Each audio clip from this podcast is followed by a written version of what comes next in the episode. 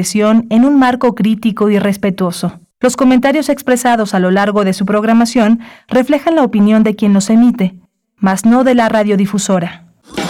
Radio UNAM presenta Primer Movimiento, El Mundo desde la Universidad.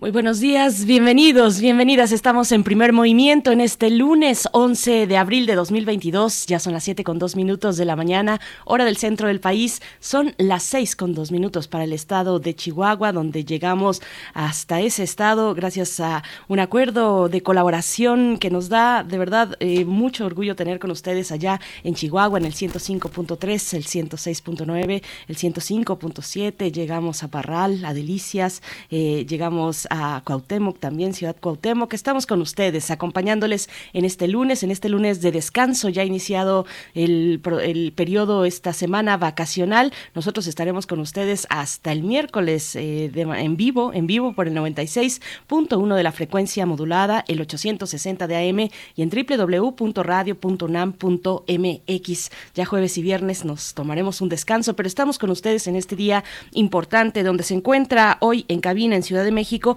Emanuel Silva esta mañana en los controles técnicos a cargo de la consola, Violeta Berber en la asistencia de producción, está Antonio Quijano también, creo que también está Antonio Quijano en la cabina, Tamara Quirós en redes sociales. Y Miguel Ángel Quemain en el micrófono. Querido Miguel Ángel, ¿cómo estás? Hola Berenice, buenos días, buenos días a todos nuestros radioescuchas allá en el norte del país y todos los que nos escuchan ya en el streaming a través de la página eh, de Radio UNAM. Hoy tenemos un día muy interesante, vamos a tener la defensa de la tortilla tradicional. Vamos a estar con Javier Zúñiga, él es el coordinador jurídico en el Poder del Consumidor y hay una defensa muy interesante, una convocatoria para que todos emprendamos un voto para que la tortilla siga siendo lo que es, lo que, lo que algunos dicen que era, pero lo que está en el súper parece que no, lo, no es eh, tortilla, aunque eso dice. Así que vamos a tratar el tema con Javier Zúñiga, la defensa de la tortilla tradicional. Por supuesto, y en nuestra nota nacional hablaremos de la discusión de la iniciativa a la reforma eléctrica. Estaremos compartiendo eh, las reflexiones del doctor Luca Ferrari, doctor en Ciencias de la Tierra, especializado en Geología Regional de México y temática energética. Es investigador titular C del Centro de Geociencias de la UNAM en su campus Juriquilla y también Premio Universidad Nacional 2015. Así es que, bueno, un tema muy importante de los que restan de aquí y seguramente llegará pronto eh, pronto eh, ese momento de saber cómo va a quedar finalmente la reforma eléctrica, eh, pues un tema importantísimo en lo que resta de este sexenio, de este periodo presidencial. Vamos a tener también el tema de cómo quedó la Ley General de Movilidad y Seguridad Vial. Vamos a tratar el tema con Areli Carrión. Ella es miembro fundador de Visitecas y también es una experta en temas de movilidad urbana. Tendremos hoy la poesía necesaria. Yo tengo el gusto de compartir poesía para todos ustedes en este día, el día después. Vamos a tener también en la mesa del día el informe que hizo Artículo 19, esta organización eh, de, periodistas de investigación de medios de comunicación sobre el estado de la libertad de expresión en México. Vamos a tratar el tema con Vladimir Cortés. Él es oficial del programa de derechos digitales de Artículo 19 y con Paula Saucedo. Ella es oficial del programa de protección y defensa. Empezamos entonces nuestra emisión de hoy saludándoles también a través de redes sociales. Envíenos sus saludos, sus comentarios. Estamos atentos a la lectura de esos comentarios. Arroba PMovimiento, estamos así en Twitter. Primer Movimiento UNAM en Facebook. Y hoy es día de curaduría de Bruno Bartra. Vamos a ver de qué se trata la propuesta musical que ha de sonar durante toda esta mañana, de aquí hasta las 10 de la mañana. Estamos en la compañía de esta curaduría musical. Vamos con Bruno Bartra. COVID-19. Ante la pandemia, sigamos informados. Radio UNAM. La Secretaría de Salud informó que en las últimas 24 horas se registraron cinco nuevos decesos, por lo que el número de fallecimientos por COVID-19 aumentó a 323.725. De acuerdo con el informe técnico ofrecido ayer por las autoridades sanitarias, en ese mismo periodo se registraron 392 nuevos contagios, por lo que los casos confirmados acumulados aumentaron a 5.722.933, mientras que las dosis de las diferentes vacunas aplicadas contra COVID-19 suman 193.931.912 los casos activos estimados a nivel nacional por la Secretaría de Salud son 6.900. El COVID-19 aumenta el riesgo de, desarrollar coágulos sanguíneos graves hasta seis meses después del contagio. El estudio sueco publicado por el, en el British Medical Journal revela un mayor riesgo de trombosis venosa profunda hasta tres meses después de la infección de COVID-19, de embolia pulmonar hasta seis meses después y de un evento hemorrágico hasta dos meses después. De acuerdo con el estudio, el riesgo es mayor entre pacientes con comorbilidades y los que padecen COVID-19 severo. Según los investigadores, incluso aquellas personas con síntomas leves que no necesitan ser hospitalizadas podrían tener un pequeño aumento del riesgo de coágulos en la sangre. La Biblioteca Nacional de México, bajo resguardo de la UNAM, recibió la donación de la segunda parte de la colección bibliográfica del compositor y pianista Aniceto Ortega del Villar. Se trata de una colección conformada por 94 unidades documentales que incluyen libros, revistas y partituras, obras impresas en español y francés principalmente. Sus temáticas son variadas, científicas y de humanidades, tratados de navegación, libros sobre el funcionamiento del transporte eléctrico, así como obras de medicina, poesía y literatura, entre otras. Aniceto Ortega del Villar es reconocido como uno de los precursores de la medicina preventiva en nuestro país y autor de la ópera Cuatimotzin, la cual también obsequió en la primera entrega junto con otros materiales de valor inestimable.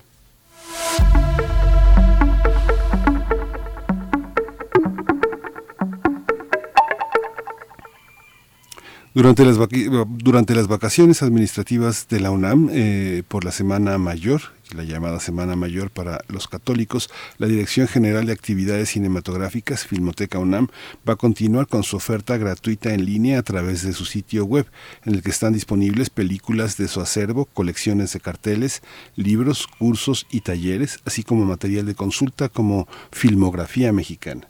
Por ejemplo, su micro, micrositio Cine en línea es una alternativa para ver desde casa películas de distintos géneros y épocas que posee la Filmoteca en sus distintas colecciones. Así es que bueno, es una eh, oportunidad de acercarse en estas vacaciones de Semana Santa, eh, esta oferta gratuita en línea de la Filmoteca de la UNAM. Nosotros vamos con música, ahora sí, ahora sí nos vamos a ir con Bruno Bartra para escuchar de qué va la curaduría musical a su cargo durante esta mañana. Primer movimiento. Hacemos comunidad en la sana distancia.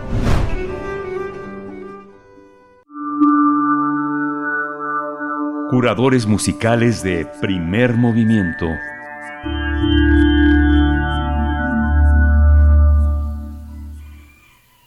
Buenos días, Bruno. ¿Cómo estás? ¿Cómo estás esta mañana? Eh, qué, gusto poder saludarte así en vivo y en directo. Cuéntanos cómo va tu descanso. Eh, gracias por estar, por estar aquí, por sacrificar un poquito de ese descanso de Semana Santa. ¿Cómo te encuentras?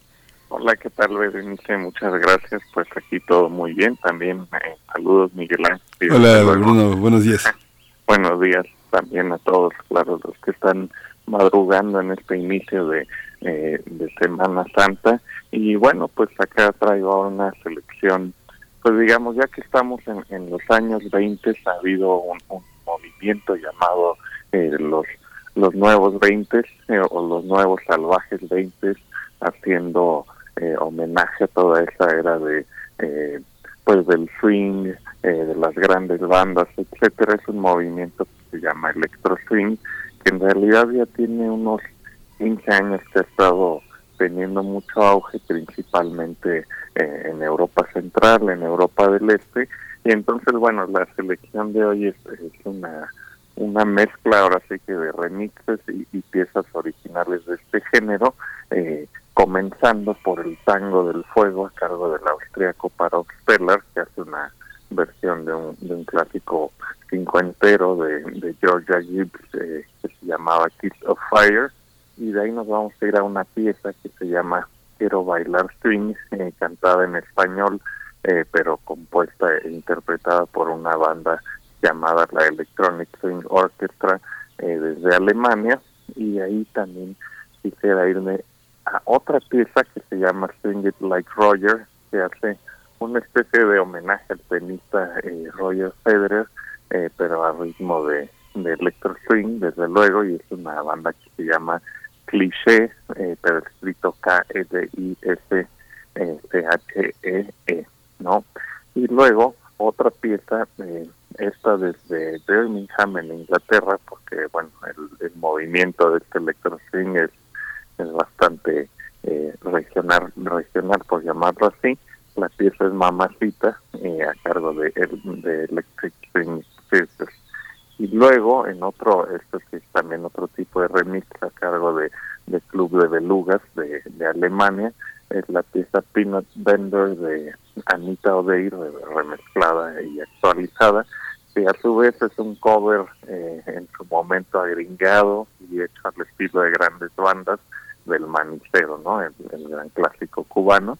Y para cerrar, eh, hay una pieza llamada Sunny Side of the Street, eh, a cargo de Shata Lakazu, de una banda de Belgrado, eh, es una banda de Belgrado, o más bien un, un, DJ de Belgrado, pero ellos hacen este pues también un electro junto con la cantante Sofía Knesovic, entonces bueno, traen, traen un sonido que, que remite desde luego a los 20, 30, 40 y 50, eh, pero le dan un toque actual con la cuestión electrónica, ¿no? Pues Bruno Bartra, muchas gracias. Yo creo que nos hemos divertido mucho y hemos gozado mucho junto contigo las propuestas eh, mm, musicales que nos compartes ahora cada lunes. Ojalá que sea así para ti también, que te la pases muy bien revisando eh, cuáles son esas propuestas y pues dejamos a la audiencia con esta primera de Parov Stellar and Georgia Gibbs. Eh, Georgia Gibbs, Tango del Fuego es esta canción. Muchas gracias querido Bruno y nos encontramos pues el próximo lunes contigo. Claro que sí, muchas gracias. Es un placer eh, hacer estas selecciones musicales, eh, explorar el planeta a través de los sonidos y los géneros. Muchas gracias y de nuevo eh, un saludo a todos y, ojalá disfruten la, selección de hoy. Gracias, Bruno. Hasta pronto. Gracias, Bruno. Hasta pronto. Un feliz descanso. Vamos con música. I touch your lips and all at once the sparks go flying. Those devil I see the danger, still the flame grows higher. I know I must surrender to your kiss of fire. I touch your lips and all at once the sparks go flying. Those devil lips that know so well the art of lying. And though I see the danger, still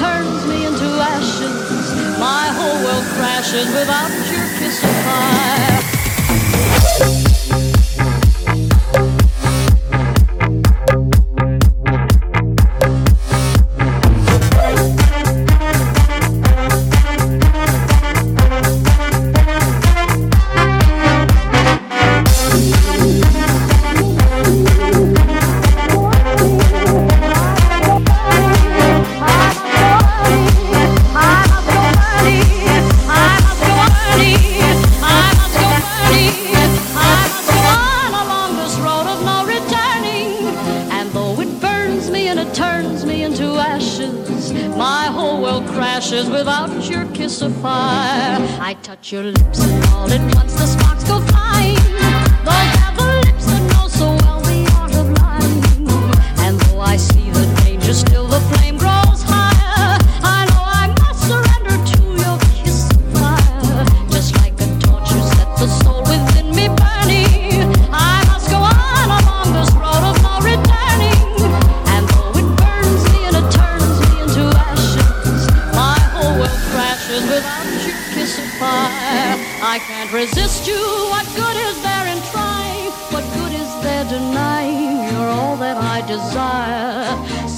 I kissed you, my heart was yours completely. If I'm a slave, then it's a slave I want to be. Don't pity me, don't pity me.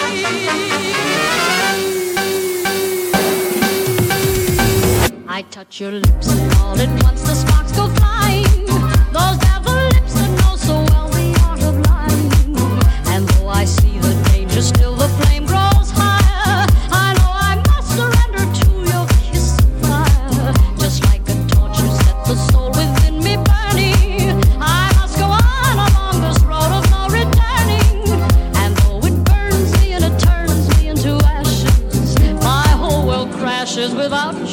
of fire. My whole world crashes without your kiss of fire. Primer movimiento. Hacemos comunidad en la sana distancia. Salud y sociedad.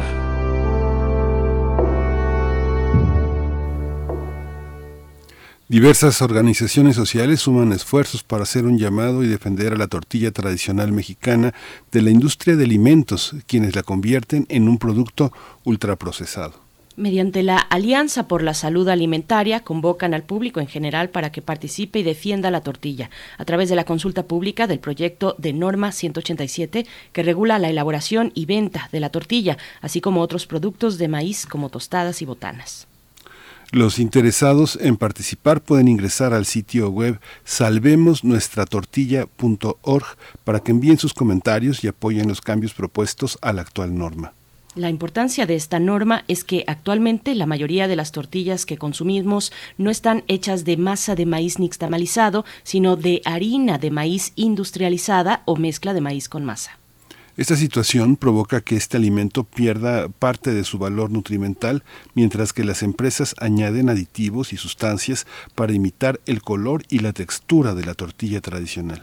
Por otro lado, engañan al consumidor debido a que muchas de las tortillas que dicen estar hechas con maíces de colores o con ingredientes como nopal o chiles, en realidad usan colorantes o blanqueadores para dar esa apariencia. Vamos a conversar sobre este llamado de diversas organizaciones por la defensa de la tortilla original y está con nosotros Javier Zúñiga, él es el coordinador jurídico en el Poder del Consumidor. Javier Zúñiga, bienvenido, muchas gracias por estar con nosotros esta mañana. Buenos días. Hola, buenos días, ¿cómo se encuentran? Muy bien, Javier, Javier Zúñiga, gracias por estar aquí en este día de descanso y pues con un tema fundamental para nosotros, para la alimentación, para todos los mexicanos eh, y mexicanas. Cuéntanos, ¿cuál es la situación, para abrir boca, cuál es la situación que, transcurre en México eh, de, de, la tortilla respecto a su elaboración? Esto que ya hemos un poco esbozado en la introducción, Javier Zúñiga, por favor. Bueno, algo eh, fundamental, y creo que ustedes lo mencionaban, es justamente el cambio que hemos visto en, el consumo de tortilla, ¿no? O sea, tenemos que empezar diciendo que justamente, y creo que es bastante obvio, la tortilla es uno de los alimentos base de nuestra alimentación, es un, eh, es un alimento que de alguna manera este, pues se encuentra en nuestras dietas desde, desde épocas prehispánicas. La tortilla es un, un, un producto que, eh, que básicamente fue base y es base de la alimentación de los mexicanos desde tiempos históricos. Entonces lo que podemos ver es que eh, el, cambio del tiempo, sobre todo en los últimos años, eh, la tortilla ha perdido sus valores nutrimentales, sobre todo por este eh, cambio, por esta industrialización del de, cambio de utilizar masa de maíz nixtamalizada a las harinas de maíz nixtamalizada. ¿Qué es esto? La harina de maíz, eh, lo que se le dice malmente también nixtamalizada, es esto, este proceso en el cual se seca el grano y que de alguna manera pierde todas sus propiedades. Mientras que la nixtamalización es un proceso eh, pues ahora sí que desde hace, desde años prehispánicos, ¿no? En el cual la, la, el maíz obtiene ciertas propiedades mediante la nixtamalización y esto es lo que hace que la tortilla y otros productos de maíz sean ricos en nutrientes, ¿no? Lo que hemos visto es que este cambio, sobre todo, por ejemplo, en las grandes urbes, de acuerdo a ciertos estudios, eh, lo que encontramos es que las tortillerías, por ejemplo, ya no utilizan este tipo de, de masa. El 80% de las tortillas de acuerdo de tortillerías de acuerdo a un estudio de Changing Markets, este utilizan ahora solo la harina de maíz eh, nixtamalizada, ¿no? Y esto tiene eh, algunos problemas. Ahora, también es cierto que este tipo de maíz, de este tipo de harina, podría ser fortificada, fortificada con distintos nutrimentos, pero tampoco se hace. Lo que se ha visto en los estudios es que estas eh, tortillas industrializadas tampoco son de alguna manera fortificadas, ¿no? No hay que meter a todas las personas, a todos los productores en la bolsa, ¿no? Pero este es el panorama un poco general. También podemos encontrar que muchas veces estas eh, eh, tortillas eh, industrializadas no utilizan maíces nativos o maíces de colores, simplemente utilizan aditivos y coadyuvantes que le dan esta apariencia a las tortillas. Entonces, eh, eso eh, es una de las, estas situaciones y estas, eh, ¿cómo decirlo?, eh, irregularidades son las que se buscan proponer eh, y cambiar a partir de este proceso de normalización. Este proceso, eh, Javier, hay una, hay una, este, tolerancia eh, por parte de, de, las autoridades que están las empresas protegidas. Yo, por ejemplo, veo un estudio que se hizo en la Procuraduría Federal del Consumidor en 2012. Es bastante distinto al que se hizo en 2016 y es bastante eh, diferente a las eh, previsiones que se hacen ya en 2021. En julio de 2021 la Profeco publicó un informe muy a tono con esta demanda que ustedes están haciendo a través del poder del consumidor, que es este establecer medidas que eh, coadyuven a que la salud de la población que consume tortillas, que pues, yo creo que es una enorme cantidad de mexicanos, no sé, no tengo ese dato, pero el consumo de tortillas es uno de los más altos de carbohidratos en México. ¿Cómo, eh, cómo, cómo lo observas en torno a la política de salud? Finalmente, la exigencia a los etiquetados, la exigencia a que las empresas que sí se enriquezcan, pero, pero no a costa de la salud. ¿Cómo ves esa, esos cambios? Me imagino que los ha seguido, estas visiones que tiene, que tiene de, el gobierno mexicano de este producto desde hace una década. ¿Cómo lo observas? Pues miren, yo creo que eh, algo muy importante es justamente esto, o sea, el hecho de que se cree, por ejemplo, ahora un proceso de normalización para la regulación de la tortilla, de alguna manera eh, creemos que es un primer paso. No resuelve todos los problemas, claramente, pero es un, es un primer paso. Y lo menciono por lo siguiente, eh, en, los, en este proceso de normalización hay puntos que creemos que pueden apoyar a retomar este alimento tradicional y, eh, y tan cultural nuestro, ¿no? Por ejemplo, como lo que mencionábamos de los blanqueadores y de los colorantes, ¿no? Esta prohibición creo que resulta eh, importante. El, la, la, la, norma 187, dentro de varios de sus puntos, también, por ejemplo, está estableciendo un uso del fomento al maíz nativo, que me parece otro de los puntos fundamentales que se tienen que retomar.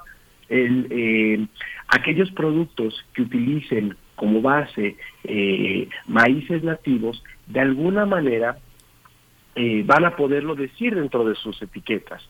Y esto resulta fundamental, ¿no? Poder decir que, eh, que uno de los productos que, que uno está consumiendo, una tortilla, tostadas y demás, tienen como base eh, maíces nativos, eh, esto de alguna manera ayuda a promover la diversidad de maíces. Eh, y esto es, es uno de los puntos que, que, como usted dice, es de los cambios que necesitamos eh, tener dentro de las regulaciones, ¿no? Otro de los cambios que también eh, nos parecen ahí fundamentales es el, el, las leyendas de 100% maíz.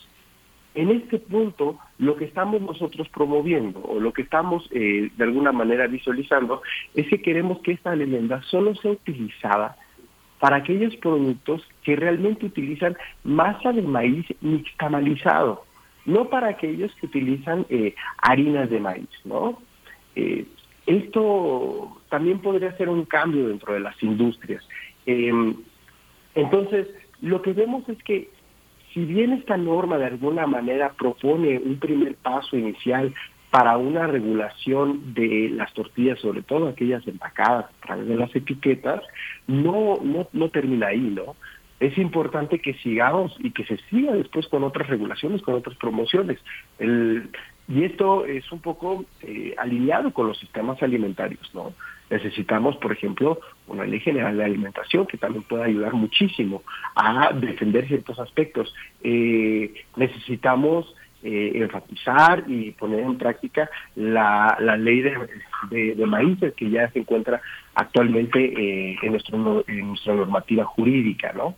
Entonces, si bien es una primera parte, sí hacen falta varias piezas para poder seguir promoviendo este producto eh, que es tan necesario y que forma parte de nuestra dieta eh, como mexicanos y mexicanas. Eh, Javier Zúñiga, eh, cuéntanos un poco de lo que estaría o a qué estarían obligadas las tortillerías del país, porque pues es donde la mayoría de, de las personas pues adquiere estos productos. Por supuesto, hablar de aquellos que se ofertan en los supermercados, en las tiendas eh, de, de la esquina, los que están empaquetados. ¿Cómo sería estas, cómo serían estas diferencias? ¿Qué tocaría a las tortillerías y qué a otro tipo de eh, pues eh, de lugares de comercios que, que están precisamente eh, proponiendo o que ponen a la venta la tortilla, la tortilla eh, en el país? Ah, muchas gracias. Sí, yo creo que esa pregunta es fundamental, ¿no? O sea, la, la regulación de la norma 187 está haciendo estas diferencias que son necesarias, ¿no? Para los productores de tortillas. Por una parte, ciertas regulaciones para las tortillas que son empaquetadas, envasadas, ¿no? Y que se venden más en supermercados y las tortillas en tortillerías. Para el caso de las tortillerías, creo que el punto más relevante es el siguiente. Eh, las tortillerías que utilicen ciertos aditivos o coadyuvantes para su producción tendrán que mencionarlo en carteles que estén dispuestos o disponibles para el público. Entonces, así los consumidores, las consumidoras, podríamos saber primero qué aditivos utilizan, qué coadyuvantes utilizan ahí en, en- en su producción y además em, poder saber si utilizan justo masa de maíz nixtamalizado, que es muy distinta a la harina de maíz, ¿no? Ese sería yo creo que el punto medular para las tortillerías, que también recordemos, esto ayuda a los pequeños productores de, de, tortillas de masa de maíz nixtamalizada. ¿Por qué? Porque el, el propio proceso de la nixtamalización ha creado que este tipo de tortillas se encuentren dentro de pequeños productores o pequeñas familias, quienes son las que producen estos, es- este tipo de tortillas. Entonces son producciones eh, mucho más eh, concretas, más pequeñas, pero con un producto de mucha mayor calidad. ¿no? De alguna manera esto ayudaría a que se promueva eh, este tipo de- de producción. Ya actualmente, y esto me, gustaría ah, mencionarlo ah, en paralelo a la regulación de la norma 187, hay esfuerzos desde la sociedad civil, por ejemplo, la Alianza por Nuestra Tortilla, de eh, visibilizar este tipo de, de, de comercios, ¿no? De pequeños productores de tortilla. Esto resulta fundamental, porque hay que distinguir aquellas tortillerías que justo utilizan la masa de maíz nixtamalizada eh, y eh, de aquellas que no, que utilizan la harina de maíz. Por otro lado, tenemos las tortillas que se venden en los empaquetados, envasadas y se encuentran en los supermercados. Yo creo que ahí las regulaciones son eh, mucho más fuertes, pero que son completamente necesarias.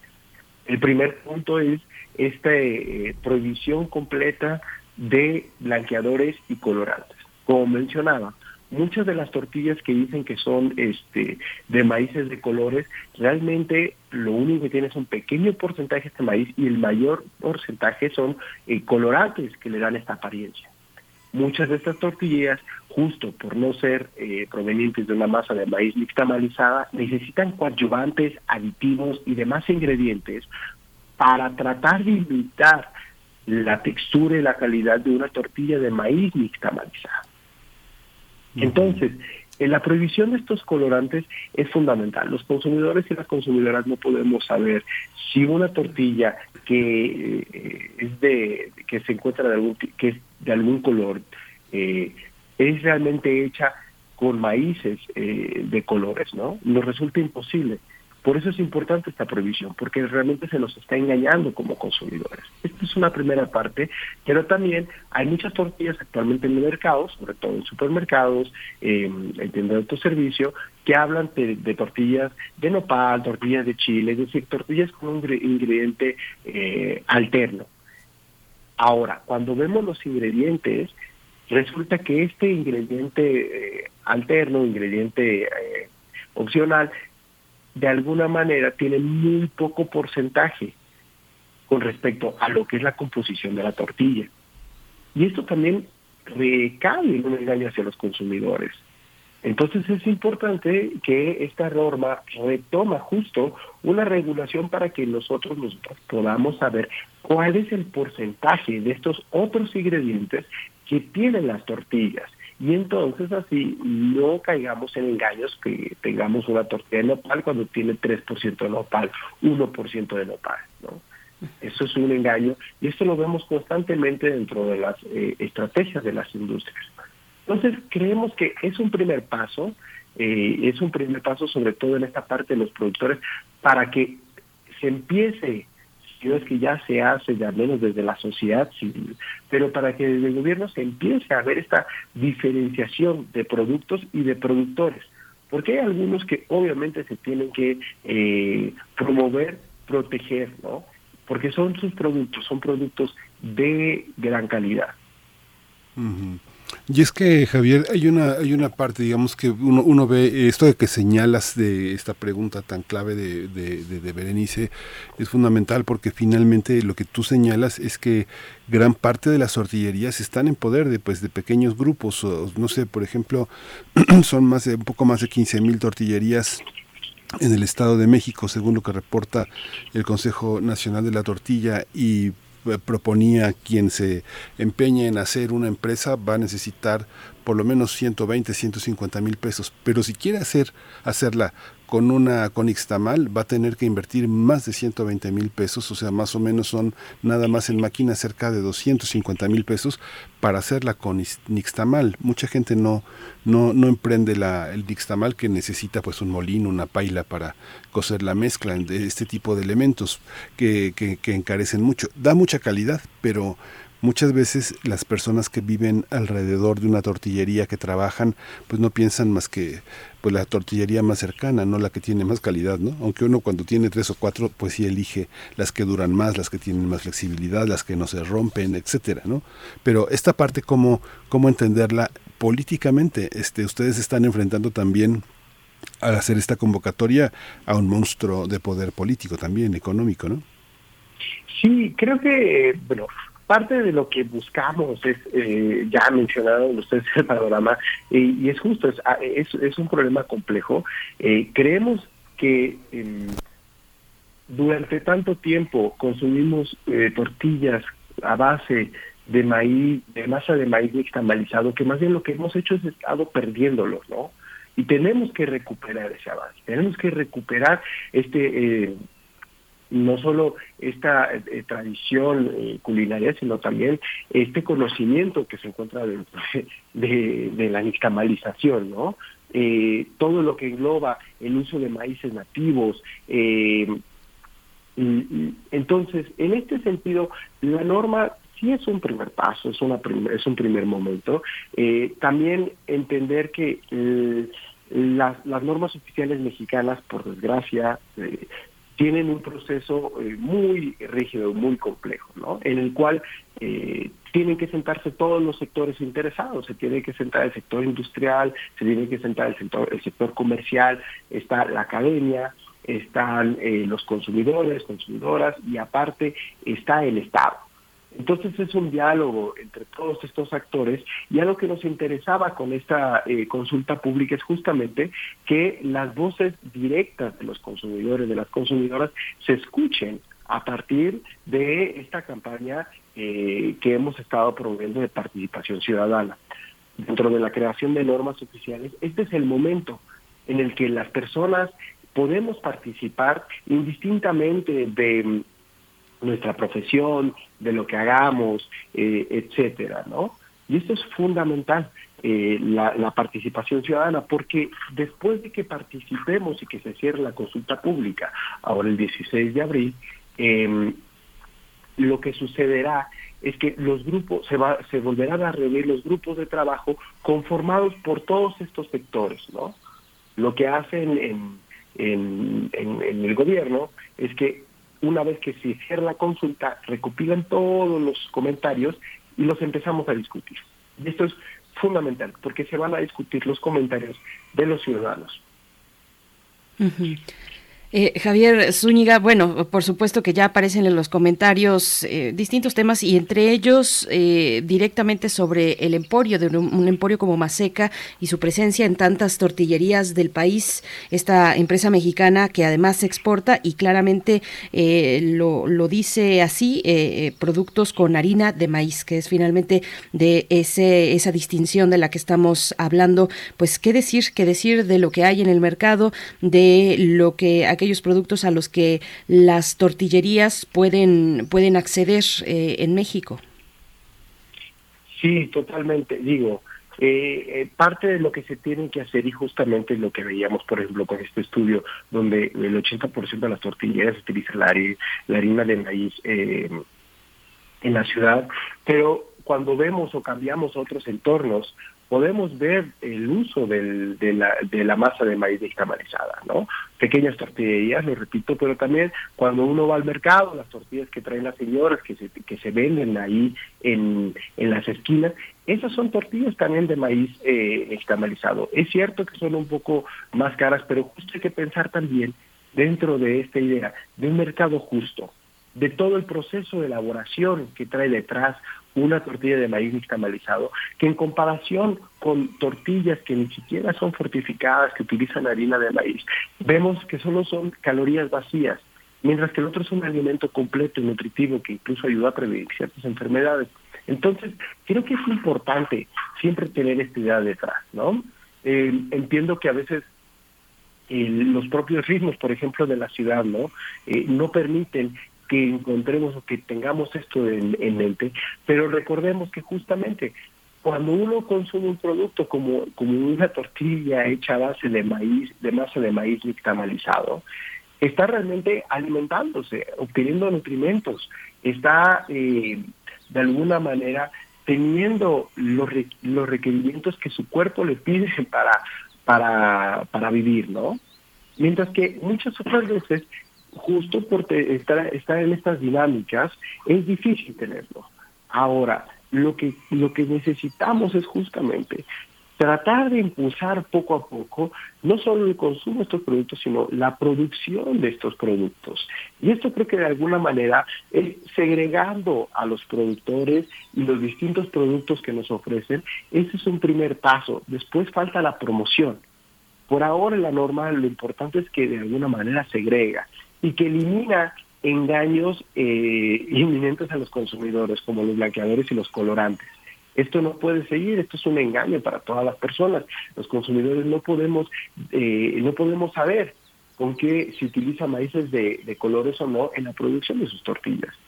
Esto, yo creo que estos son los primeros pasos que tenemos que eliminar para que ahora sí empecemos de alguna manera a fomentar y a retomar el uso y consumo de la tortilla a partir de masa de maíz nixtamalizado. Uh. Javier, hay una palabra que has mencionado varias veces que es la palabra engaño. Engaño es una palabra que tenemos que confiar los consumidores en lo que se dice porque como tú señalas hay muchas cosas que no podemos ver. En un proceso jurídico como en el que tú estás involucrado para pensar en la próxima en el próximo 16 en los, resultados de la encuesta y la discusión con el gobierno de dónde tiene que venir la protesta, eh, el, gobierno puede tomar la iniciativa y hacer un cambio o tiene que venir jurídicamente hablando de una de una gestión social digamos que hay muchos procesos que el gobierno no puede intervenir en muchos otros procesos en los que si toma la iniciativa se toma como una agresión jurídica a la ciudadanía, al emprendedor. Pero en un proceso como este, ¿Es el gobierno quien tiene que tomar la batuta o justamente como lo están haciendo, como una encuesta que venga de una protesta, de, una, de un comentario generalizado por parte del consumidor y de las organizaciones que lo defienden y lo representan? ¿Cómo es este proceso jurídico, Javier? Pues yo creo que primer- la primera parte justo es, este, digo, menciono bastante la palabra engaño porque justamente no podemos seguir dejando que nos engañen. Eh, sobre todo que lo que ha sucedido es que estas empresas, como ustedes mencionaban, Maseca y demás, han aprovechado estos vacíos legales, ¿no? Estas partes en las cuales eh, han posicionado sus mercados frente a otros y desplazando pequeños productores, desplazando un alimento eh, tradicional y nutritivo, ¿no? Como es la tortilla a base de masa de maíz nixtamalizado. Ahora, respecto a la a de dónde de dónde tendría que provenir. Yo creo que actualmente hay muchos esfuerzos, muchos esfuerzos este para para para visibilizar, ¿no? Sobre todo para visibilizar, para promover, para eh, seguir eh, eh, fomentando ¿no? el consumo de la tortilla a base de maíz nixtamalizado. Como mencionaba, está la Alianza por Nuestra Tortilla, eh, eh, están otras organizaciones eh, que hablan eh, muchísimo de esto, académicos que han tenido el tema durante años. no Lo que nosotros estamos eh, simplemente proponiendo es una plataforma para para, para que los, los ciudadanos y las ciudadanas participen en este proceso. Este proceso, eh, de alguna manera, se inició eh, por los procesos como regulares del gobierno, por así decirlo. Eh, las normas oficiales mexicanas se proponen al inicio de año y entonces se van revisando cada cinco años. Y esa norma ya estaba listada dentro del proceso. Ahora, lo que sí creemos que es fundamental, que va a ser difícil de alguna manera eh, que provenga del, del gobierno es justamente este apoyo que se está teniendo con esta consulta pública, ¿no? Tenemos que eh, maximizar, por así decirlo, lo más que podamos en esta regulación de las tortillas, porque aunque es un primer paso, tiene que ser la base justamente para evitar estos abusos, para eh, de alguna manera eh, frenar ciertos engaños y para que se establezcan eh, eh, los primeros pasos eh, para esta eh, promoción, si se quiere, más eh, regulatoria, porque los pasos ya existen desde la sociedad civil, porque los académicos académicas ya han hecho un gran trabajo durante años en, en, en este tema, pero como primer paso de una regulación del gobierno. Ahora lo que sucede, lo que sucedería es que tendríamos que acabar este proceso de norma oficial, después de la consulta pública, repito, se vuelven a formar los, los, los grupos de trabajo, y una vez formados estos grupos de trabajo, se publicará esta regulación. Pero el trabajo no debe de quedar ahí. Todo este trabajo que han hecho las organizaciones de la sociedad civil, los pequeños grupos de productores, de productoras, la Alianza eh, por nuestra tortilla, eh, académicos y académicas, tiene que ser no solo retomado, sino puesto dentro de las regulaciones para que se fomente otra vez el, desde una de- de- desde un aspecto legal jurídico vinculante ¿no? el, consumo de la tortilla eh, a base de maíz eh, de masa de maíz nixtamalizado Ujú. Eh, Javier Zúñiga, coordinador jurídico del Poder del Consumidor. Otra palabra mágica que has dicho es el de eh, la del incremento del costo, de los costos de la tortilla. Y eh, si pensamos en, comercio justo, lo has puesto en ese marco. Y vemos hoy, pues, que desde finales del año pasado el precio de la tortilla ha estado a la alza. Eh, ¿cómo, y, y se mantiene así durante este año. ¿Cómo conciliar esta cuestión, comercio justo, la economía familiar, cuando se trata de un eh, alimento básico para todos los mexicanos y, todas las familias de este, de este país, eh, Javier?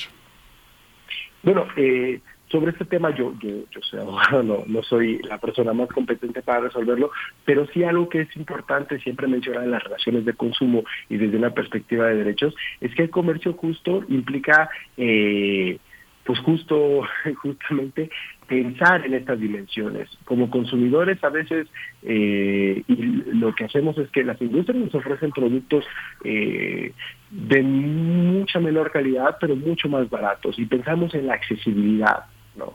Entonces, realmente cuando pensamos en comercio justo es ver todo lo que hay detrás de la producción de algo que nos hace, en este caso, nos hace bien. Es un alimento saludable, es un alimento nutritivo, es un alimento parte, que forma parte de nuestras tradiciones, de nuestra cultura y nuestra identidad. Todo eso, todo eso engloba una tortilla eh, y muchas cosas más, una tortilla hecha a base de eh, masa de maíz nixtamalizado. Entonces, eh, pensar en comercio justo es también pensar en eh, relaciones de consumidores y consumidoras, de derechos de consumidores y consumidoras, porque lo que sucede es que mientras más fomentemos el, eh, la venta, la producción y la comercialización, la distribución de este tipo de productos, más accesibilidad tendremos, de, por, sobre todo, por ejemplo, dentro de las ciudades, ¿no? Como mencionaban, vemos tres, cuatro tortillerías, vamos a la que se encuentre más cerca justamente parte de nuestro problema es la accesibilidad de la distribución. Necesitamos primero visibilizarla porque hay bastante y hay esfuerzos de la sociedad civil, pero se necesitan eh, potencializar estos esfuerzos, ¿no? Y, aparte necesitamos que de alguna manera eh, se promueva desde el ámbito regulatorio estas pequeñas producciones. No todas las tortillerías son iguales, no todas las tortillerías utilizan eh, las harinas de maíz, la maseca. Hay muchas tortillerías que utilizan la masa de maíz escamalizado y necesitamos visibilizarlas, promoverlas e incentivar este tipo de producción. ¿Para qué? Para tener justamente un comercio justo, podrían ser tortillas un poco más caras, pero son tortillas que van a nutrirnos, son tortillas que también sostienen la economía de pequeños productores, de familias, que, son, que es una dinámica completamente distinta, por ejemplo, a las de las industrias, ¿no? A tortillas que compramos dentro de los supermercados que realmente benefician a grandes capitales y a grandes industrias. Sí. Hay una cosa, Javier, aunque, aunque tú dices que eres abogado, realmente eres un experto, pero hay una cosa, fíjate, yo vivo en la delegación Cautemoc y ahí en estas colonias, Roma, Condesa, todas estas colonias, siempre encuentra uno, como tú dices, una persona que en la esquina vende tortillas azules o tortillas de un maíz de color de cualquier color. Y justamente, bueno, en esta curiosidad que tiene uno como periodista hablaba, eh, veía, por ejemplo, que la Confederación Nacional de Productores Agrícolas de Maíz en México dice que en la Ciudad de México el 40% del maíz criollo que se produce se destina a la elaboración de tortillerías, de tortilla artesanal. Y hay un chef, un chef, un chef muy famoso en la colonia Roma, que justamente este, él es de origen, este, tiene un origen indígena, su, su, madre viene de, de, ese origen, montaron una, una, una serie de tortillerías artesanales y justamente en esta cuestión de un, de un hombre que estudia, que va a la universidad, que hace estudios de economía, dice, bueno, vamos a hacer un proyecto en el que involucremos la tortilla artesanal. La tortilla artesanal que tiene este maíz criollo de varios colores, de varias texturas y de un valor nutrimental alto, que, cómo, ¿cómo juega en este en este parque industrial tan grande que es la tortillería, la tortillería industrializada, como estas familias que tienen tantas tortillerías sin Ixtamal, muchas de ellas, ¿no? Muchas no tienen Ixtamal, tienen un pequeño local donde solamente se procesa la masa y ya, pero no en Ixtamal, ¿no? ¿Cómo, cómo funciona el tema de la tortillería artesanal? ¿Entra en esta consulta o no? Pues la, esto que llamamos la tortillería, la, tortillería, por ejemplo, artesanal, creo que cambiaría muchísimo, sobre todo si se empieza a fomentar justo el, la parte de la masa de maíz nixtamalizada, ¿no? Lo importante es que muchas tortillerías tengan acceso a esta masa. La masa de maíz nixtamalizado es lo que realmente hace que cambie eh, la calidad del producto. Ahora, hay otros componentes, ¿no? Los maíces de colores y maíces eh, eh, nativos. Entonces, eso también depende justamente de las localidades donde nos encontremos respecto a al, a la posibilidad de tener masa de maíz nixtamalizada proveniente de otros maíces. La parte artesanal, creo que lo importante es, eh, la tortilla original, las, la, las tortillas eh, tradicionales culturalmente eh, identificadas o asociadas a nuestra identidad cultural, ¿no? Creo que justamente lo que sucedió en estos últimos años es que la industrialización tan fuerte que vivimos muchos otros procesos asociados, ¿no? Maíz, el maíces la industrialización, las harinas de maíz, todo esto desplazó lo que ahora podemos, o que, se, o que vamos diciendo como la- las, las tortillerías artesanales, pero realmente eran los procesos que, que se seguían desde siempre, ¿no? Desde, ahora sí que desde la época prehispánica, procesos que producían un alimento eh, nutritivo, de calidad, que puede incluso prevenir algunas enfermedades. Esta tortilla que, eh, que forma parte de la dieta de los mexicanos y las mexicanas desde, desde siempre, ¿no? Eh, creo que justamente algo que, que podemos, tenemos que empezar a, hacerlo es cuando pensamos en, en esta idea de lo artesanal, también pensemos justamente en las tortillas que venden, eh, las, las tortillas que venden en los mercados, las tortillas a base de masa de maíz nixtamalizado. Eso es una tortilla artesanal, ¿no? Esa es una tortilla con amplias cualidades nutritivas, es una tortilla que tenemos que defender, es una tortilla que tenemos que promover que sea la, la regla, la norma, que, que en la medida que podamos sea lo que más podamos consumir. Em, y esto, obviamente, de localidad a localidad, las tortillas que en las que se utilizan eh, maíces nativos, es fundamental que, que, que se vuelvan también la norma y la regla, ¿no? Creo que la excepción tendría que ser comprar este tipo de tortillas que utilizan harinas eh, y harinas de maíces industrializados, sobre todo cuando no están fortificadas, por ejemplo, que pierden todo todo valor nutrimental. ¿no? Hay estudios donde hay obliga- donde muchas de estas eh, industrias están obligadas a fortificar sus productos, pero no se cumplen siquiera con estos requerimientos. Esto nos deja en un completo abandono, por ejemplo, a los consumidores y consumidoras que al menos queremos que el, producto tiene un mínimo de calidad, un mínimo de nutrimentos, y no los tiene. Esta fortificación también es fundamental y necesaria, ¿no? Y dentro de las harinas eh, de maíz que se podría hacer incluso fortificación, lo que nos muestran los estudios es que muchas de estas no los tienen. Y esto eh, pues nos pone en una posición muy eh, comprometedora como consumidores, como consumidoras. Por un lado, perdemos la tortilla tradicional, eh, más en profundidad, el uso de maíces nativos se queda en pequeños lugares cuando tendría que ser la regla y la norma. Y por el otro, encontramos eh, productos industrializados eh, que no necesariamente están fortificados y que de alguna manera han ido desplazando este producto tradicional. Javier, pues qué, qué, qué charla tan, tan interesante, tan oportuna, tan importante. Eh, por principio me quedo con la idea que es fundamental saber, tener certeza de qué es lo que estamos llevando a la mesa, tener claridad en la publicidad tanto de envasados como de las tortillerías de nuestra colonia. Eh, te, te pregunto, ya acercándonos al cierre, eh, ¿qué se espera del proceso legislativo y que nos puedas recordar también eh, la ruta para poder participar en esta consulta pública eh, con respecto a la norma 187, Javier? No, muchas gracias a ustedes, gracias por el espacio.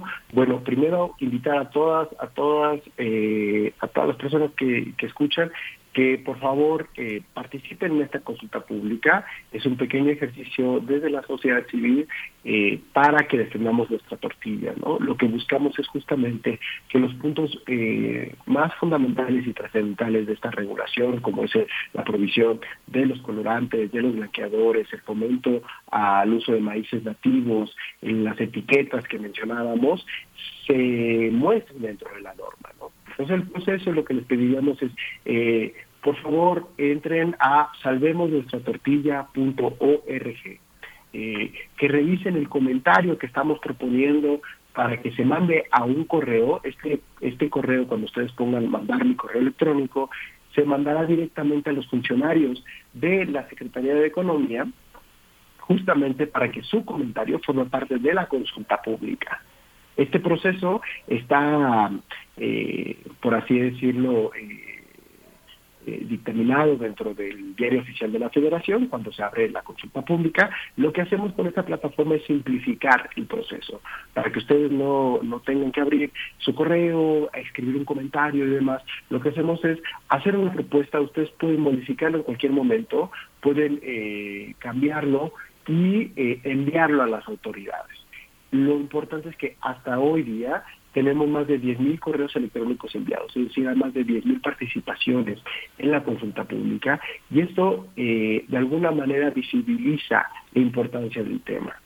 Algo que va a tener mucha repercusión cuando se regresan los grupos de trabajo es que dependiendo de la participación de las personas, se podrá eh, de alguna manera visibilizar la importancia de este tema. Para nosotros, para nosotros es muy importante, pero necesitamos que también se entienda de otros sectores que es un tema trascendental y esto solo puede ser a partir de la participación de los ciudadanos, de las ciudadanas en esta consulta pública. Entonces, eh, les invitamos, por favor, que entren a salvemos, a, salvemos nuestra tortilla.org, eh, revisen su comentario, eh, léalo, cámbienlo, y envíen el correo para que las autoridades tengan su comentario en la consulta pública. Pues muchísimas gracias, Javier Zúñiga. Como dice mi compañera Berenice, sí, es una conversación muy, muy interesante, muy productiva, deliciosa también. Javier Zúñiga, coordinador jurídico del Poder Consumidor, muchísimas gracias. Te comprometemos a que por favor nos, eh, nos den cuenta eh, a nuestros radioescuchas de qué pasó con esta con esta consulta, hacia dónde se dirige, cómo, qué resultados va, va a ofrecer. Así que bueno, nos vamos a ver muy pronto. No, muchísimas gracias y pues si cualquier cosa que, que se necesite nosotros eh, al servicio, ¿no? Muchísimas gracias. Muchas gracias. Gracias Javier Zúñiga, hasta pronto. Recuerden, salvemos nuestra tortilla.org es el sitio electrónico que han dispuesto para acercarnos, bueno, a toda la información y además a la posibilidad de participar en esta consulta pública. Es muy fácil eh, acercarse y estará ahí ya, eh, digamos, en automático una vez que llenen los distintos eh, espacios para participar, pues se manda al correo electrónico. Y bueno, tenemos varios comentarios, varios comentarios en redes sociales nos dice Aisitsug, dice buenos días, ¿dónde puedo adquirir una buena, unas buenas texcali, tlaxcali eh, hechas a mano? Dice yo en el mercado de San, San, Pedro de los Pinos a las 12 del día, los domingos azules, eh, pero me urge saber de otros lugares, son más caras, pero es más bien una buena inversión, te alimenta. Pues sí, ahí está, ahí está esta cuestión entre el costo, el comercio justo eh, y, y por lo menos me parece que hay que tener o hay que luchar por la certeza de lo que nos estamos llevando a la mesa y nos estamos llevando a la boca y a la boca de nuestras familias. Me parece que ese es un paso fundamental, saber exactamente de qué se trata el eh, producto que estamos consumiendo y cuáles son sus eh, ingredientes. Carmen Valencia dice también, eh, nos decía por acá algo interesante, dice, hay muchos molinos donde la gente lleva a moler todo. A las tortillerías ya llega la masa solo para echarla a la máquina. Y bueno, por último, Flechador del Sol nos comenta, nos dice buen inicio de semana.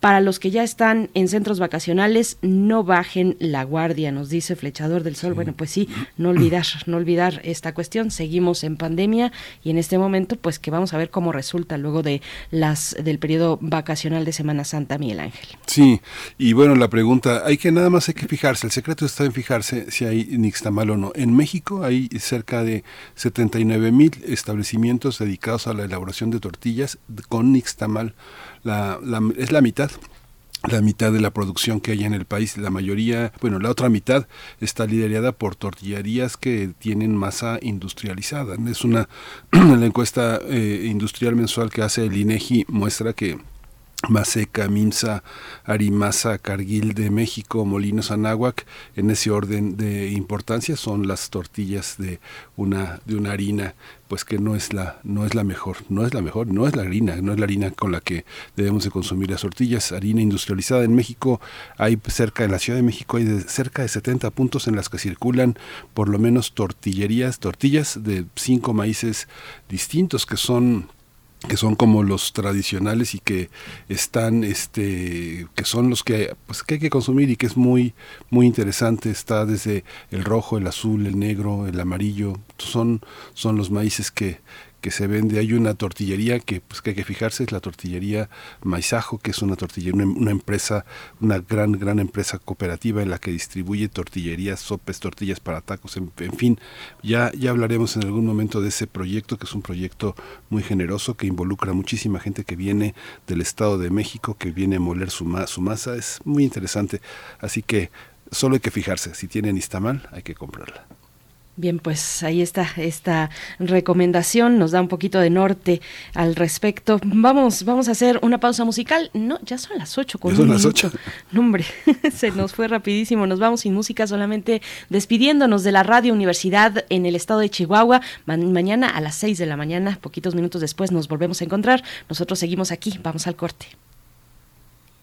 Vuelve a Radio UNAM, el taller que nos enseña que leer en voz alta no es comunicar y hablar es mucho más que abrir la boca. Voz tu voz, taller práctico para locución, lectura e interpretación de textos literarios, dirigido a toda clase de público. Imparte Elena de Aro, todos los sábados de las 11 a las 13.30 horas, del 7 de mayo al 25 de junio, a través de Zoom. Informes e inscripciones en cursosrunam.gmail.com. La interpretación vocal es un arte y nos exige como tal. Radio UNAM, experiencia sonora. Habla Alejandro Moreno, presidente nacional del PRI. En el PRI queremos un México mejor. Estamos a favor de los programas sociales, pero también de apoyar a la clase media mexicana. Tiene que haber medicinas y servicios de salud de calidad. México necesita un plan nacional de vivienda, escuelas de tiempo completo y una estrategia de seguridad que funcione. Tenemos claro cuáles son los problemas del país y las soluciones que se necesitan. El PRI construyó México y lo vamos a volver a hacer contigo. PRI. La piedra el yemo activo afectan tu cerebro, te matan las neuronas y son muy adictivos. Yo sé lo que te digo, pues he sido testigo. Piensa más en tu gente, tu vida y tus amigos. Escucha lo que te digo, pues es verdad, el negocio de la droga es algo que termina mal. Escucha bien hermano, porque esto te hace daño, el negocio de la droga es algo que termina mal. Esto siempre acaba mal, carnal, esto siempre. Si necesitas ayuda, llama a la línea de la vida 800-911-2000. ¿A quién pertenece realmente nuestro cuerpo? En la sociedad de hoy, el cuerpo es un anuncio, una herramienta, un producto, es carne de consumo y una cárcel. Un cuerpo es todo, menos un ser humano. El Museo Universitario del Chopo te invita a reevaluar los límites físicos y sociales a los que se somete el cuerpo humano en Sin Huella, 10 años de la producción de la artista mexicana Gina, Gina Arispe. Arispe. Muestra donde habitan modos de pensar y asuntos como la búsqueda de cobijo, la vivienda y la paz. A partir del 20 de abril en el Museo Universitario del Chopo. Doctor Enrique González Martínez Díaz, Santa María la Ribera.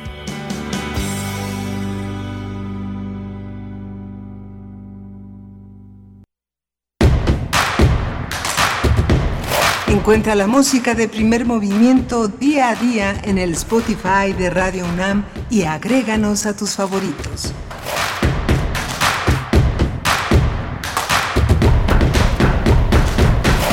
8 con cuatro minutos, estamos de vuelta en primer movimiento, iniciando nuestra segunda hora de transmisión, hoy que es lunes 11 de abril de 2022, ya entradísimos en las vacaciones, esperamos así sea para muchos de ustedes, para todos, ojalá eh, pudiera ser así, les estamos acompañando, ya sea que estén eh, pues iniciando sus actividades laborales eh, o también en este, en este descanso, vamos a tener interesantes contenidos todavía en lo que resta dos horas por delante de este espacio matutino de Radio UNAM, en el que transmitimos en vivo en el 96.1 de la frecuencia modulada, el 860 de AM y en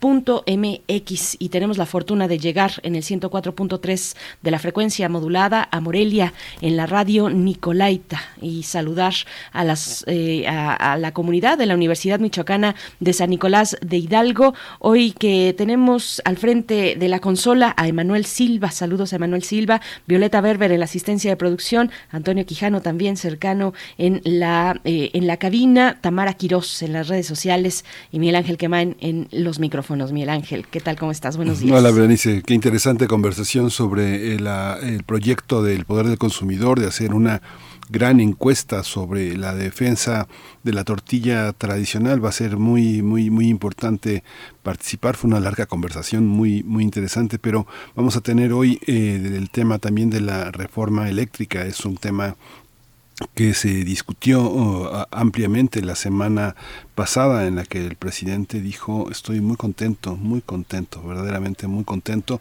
en esta decisión de la Suprema Corte. Vamos a tratar las consecuencias de esta, eh, de esta alegría generalizada en, este, en esta parte del gobierno de la Cuarta Transformación. A ver, eh, hay otros que no están tan contentos, otros están muy, muy preocupados con sus amparos ya listos para dispararse a partir de esta semana. La discusión de la iniciativa de la reforma eléctrica vamos a tenerla con el doctor Luca Ferrari, doctor en Ciencias de la Tierra, especializado en la geología regional de México y la temática energética.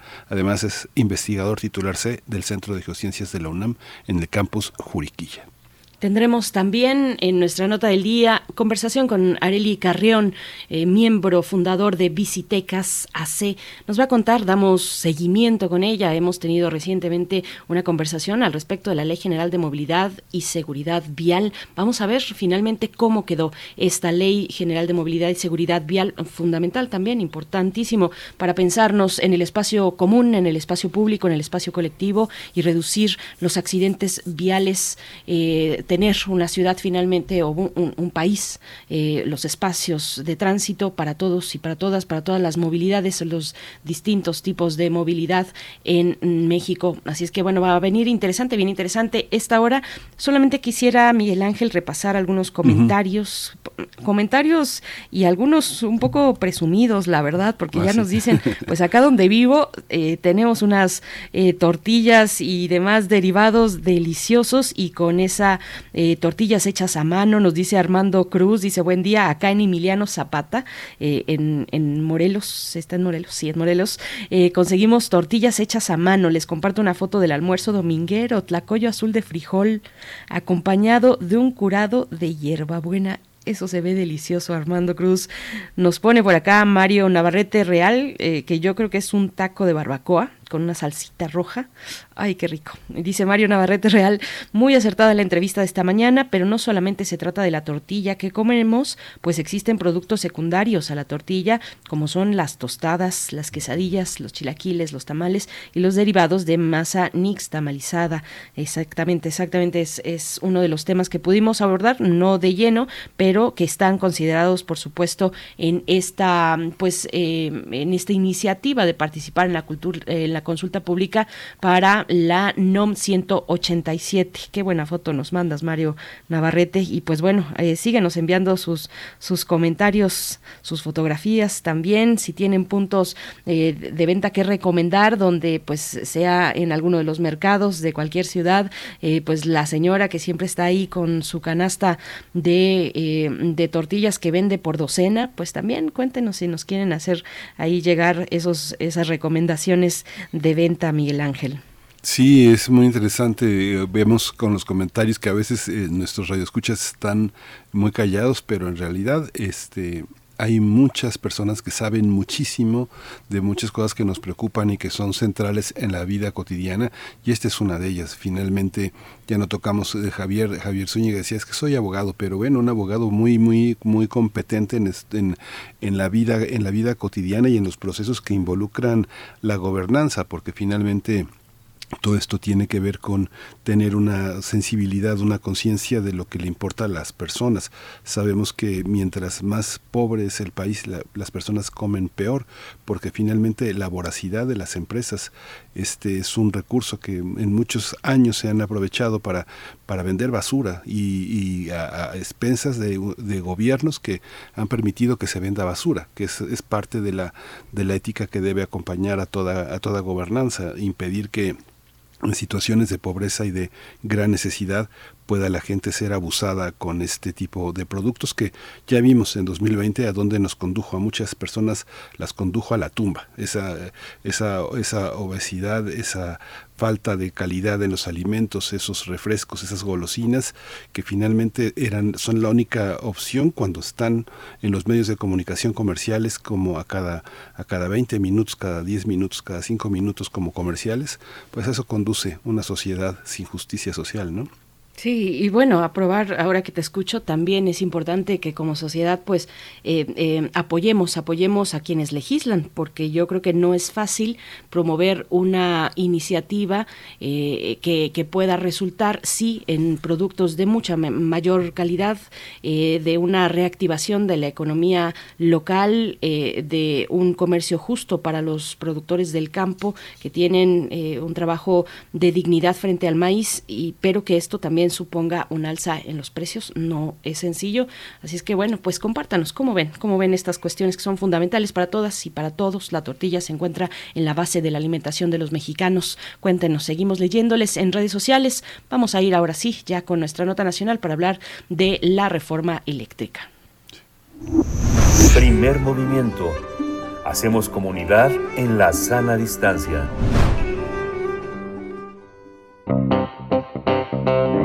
Nota Nacional. Este 11 de abril va a iniciar la discusión de la iniciativa de reforma eléctrica propuesta por el presidente López Obrador, luego de que los integrantes de la Junta de Coordinación Política, la JUCOPO de la Cámara de Diputados, aprobaron que esta semana se lleve a cabo la sesión para discutir y votar la reforma. Hace dos meses, cuando avalaron el calendario legislativo, habían determinado que del del 11 al 15 de abril no sesionarían por Semana Santa. Ahora se acordó que las Comisiones Unidas de Puntos Constitucionales y de Energía sesionarán para avalar el lunes el proyecto de dictamen. Es eh, importante señalar que solo tuvo cambios en redacción y orden con respecto a la iniciativa del presidente López Obrador. Por esta razón, el grupo opositor Va por México propuso 12 puntos para que fueran incluidos en el proyecto de dictamen. La Alianza Legislativa Va por México, conformada por PAN, PRI y PRD, también propuso que la discusión se haga después de las elecciones del 5 de junio. No obstante, el coordinador de los diputados morenistas, Ignacio Mier, anunció que por ahora se incorporarán nueve de las doce propuestas. Para que la reforma constitucional sea avalada es necesaria la mayoría calificada de tres cuartas partes del Pleno, es decir, al menos 334 votos a favor en caso de que los 500 diputados asistan a la sesión. Como a Morena y sus aliados les faltan 57 votos, deberá negociar con la oposición para obtenerlos. Nosotros vamos a tener una charla esta mañana sobre la discusión de esta iniciativa importantísima en el Congreso, su contenido y las propuestas de los partidos políticos de la oposición. Nos acompaña en esta ocasión el doctor Luca Ferrari, doctor en Ciencias de la Tierra, especializado en Geología Regional de México y en la temática energética, investigador titular C del Centro de Geociencias de la UNAM en su campus Juriquilla y Premio Universidad Nacional 2015. Eh, y como siempre, es un placer, un privilegio poder conversar Doctor Luca Ferrari, bienvenido una vez más a Primer Movimiento. Buenos días. Buenos días, Berenice, Miguel Ángel. Eh, mucho gusto estar otra vez con ustedes y la audiencia de Radio UNAM. Muchas gracias, doctor, por darse este tiempo en este en este periodo de asueto para nuestra universidad. ¿Cómo en qué consiste? Nuevamente vamos sobre un tema que ya hemos tratado, pero sí podríamos hacer un, un balance de cómo se juegan estas propuestas que ha hecho la oposición en el marco de esta ley y cómo en qué situación estamos. Bueno, eh, quizás vale la pena hacer un poco de recapitulación sobre cómo llegamos acá, ¿no? Porque es una historia ya que lleva más de casi dos años. Pues eh, en el 2020, el inicio de la pandemia, eh, todo empezó cuando eh, CENER, a través de CENACE, eh, el CENACE hizo una, un acuerdo donde decía que no podía conectar nuevas centrales eh, eólicas solar por una cuestión más bien técnica, ¿no? De eh, confiabilidad, estabilidad de la red, porque las uh, renovables intermitentes crean problemas. Hubo amparos, este, hubo también posteriormente un acuerdo de CENER que ya esbozaba algunas de las cosas que ahora están en la reforma, pero como digo, eh, muchas empresas, incluso asociaciones ambientalistas, se ampararon. Entonces se trató de cambiar la ley, la ley de la industria eléctrica, no la constitución todavía. La ley de la industria eléctrica recogió eh, eh, lo que decían estos acuerdos y ya incluso metió varias cosas que ahora están en la propuesta de reforma. Esa ley de la industria eléctrica se aprobó a principios de marzo del año pasado, de 2021, porque bastaba la mayoría simple que tiene Morena en la Cámara. Y eh, a raíz de eso, hubo más amparo, pero no solo amparo, sino también, eh, ¿cómo se llama?, demanda de inconstitucionalidad, ¿no? Recursos de inconstitucionalidad hacia la Suprema Corte de, la, de, Justicia de la Nación, que se resolvieron el jueves pasado apenas. Entonces, el jueves pasado, eh, la Suprema Corte de Justicia de la Nación avaló básicamente la ley de la industria eléctrica, que como le decía ya tiene, yo diría casi el 90% de lo que lleva la, la reforma constitucional, um, porque en el caso de eh, este tipo de debate, para que se declare inconstitucional una ley se necesita la mayoría, una mayoría calificada. Y eh, aunque eh, en la Suprema Corte varios ministros, um, entre seis y siete, votaron uh, por la inconstitucional, hubo cuatro que dijeron que no, que era constitucional y entonces no se alcanzó esa mayoría eh, alta, digamos, para declararla inconstitucional. Entonces, eh, ya, es, ya está eh, avalada desde el punto de vista constitucional esta ley, la LIE, como le llaman, ¿no? la ley de la industria eléctrica. Sin embargo, eh, no se puede, digamos, declararla inconstitucional, no se puede uno, no se puede amparar diciendo que es inconstitucional porque ya se expresó la Suprema Corte, pero siguen vigentes los amparos eh, en los juzgados normales, digamos. Entonces, en este en esta situación, eh, desde varios meses, el presidente de la República había mandado, había mandado esta eh, propuesta de reforma constitucional. Si se aprobara esta reforma constitucional, ya no habría manera de ampararse porque pues, es una ley superior, digamos, ¿no? Eh, ahora, como bien dijeron, la propuesta que mandó eh, la, la Comisión de Punto Constitucional y de Energía de la Cámara de Diputados a la discusión en el Pleno que empieza hoy, no cambió prácticamente nada de lo que era la propuesta del presidente, salvo algunas cosas de formas, pero sí hay una cosa que vale la pena mencionar, que sí hay un cambio en los transitorios. Y esto a raíz de que hubo una cierta cierto lobby, digamos, por parte de asociaciones civiles, eh, comunitarias, indígenas, etcétera, para que se reconociera el derecho de la eh, de la producción eh, de la generación distribuida por parte de comunidades cooperativas, etcétera. Entonces, eso sí creo que vale la pena resaltarlo, que en esta nueva propuesta que, ligeramente cambiada de, por, la, por las dos comisiones de la Cámara se dice que Leo textualmente, se reconocen los contratos de generación distribuida existente y se mantienen las condiciones vigentes para nuevo contrato hasta 0.5 megawatts. Eso es importante porque mm, la oposición decía, no, si ustedes tienen sus paneles solares se van a cancelar esos contratos. No, ahí se dice que no. Pero bueno, lo importante, como lo mencionaba antes, es que el segundo párrafo que dice, los ayuntamientos y organizaciones del sector social sin fines de lucro podrán celebrar contrato para el autoconsumo con la generación distribuida hasta por un megawatt cumpliendo los requisitos que establezca la CFE. O sea, es un pequeño paso adelante porque hemos dicho varias veces que la generación distribuida sin fines de lucro, o sea, hecha por comunidades, cooperativa, incluso aquí dice ayuntamiento, o sea, a pequeña escala, es muy positiva. Lo que no queda claro es esta posibilidad que se abre, incluso hasta un megawatt, cuando antes era solo 0.5 megawatt, no queda claro si quedaría dentro del 54% que por ley debería eh, hacer CFE o queda dentro de la parte de los privados. Pero digamos, es el, es el pequeño cambio que hay.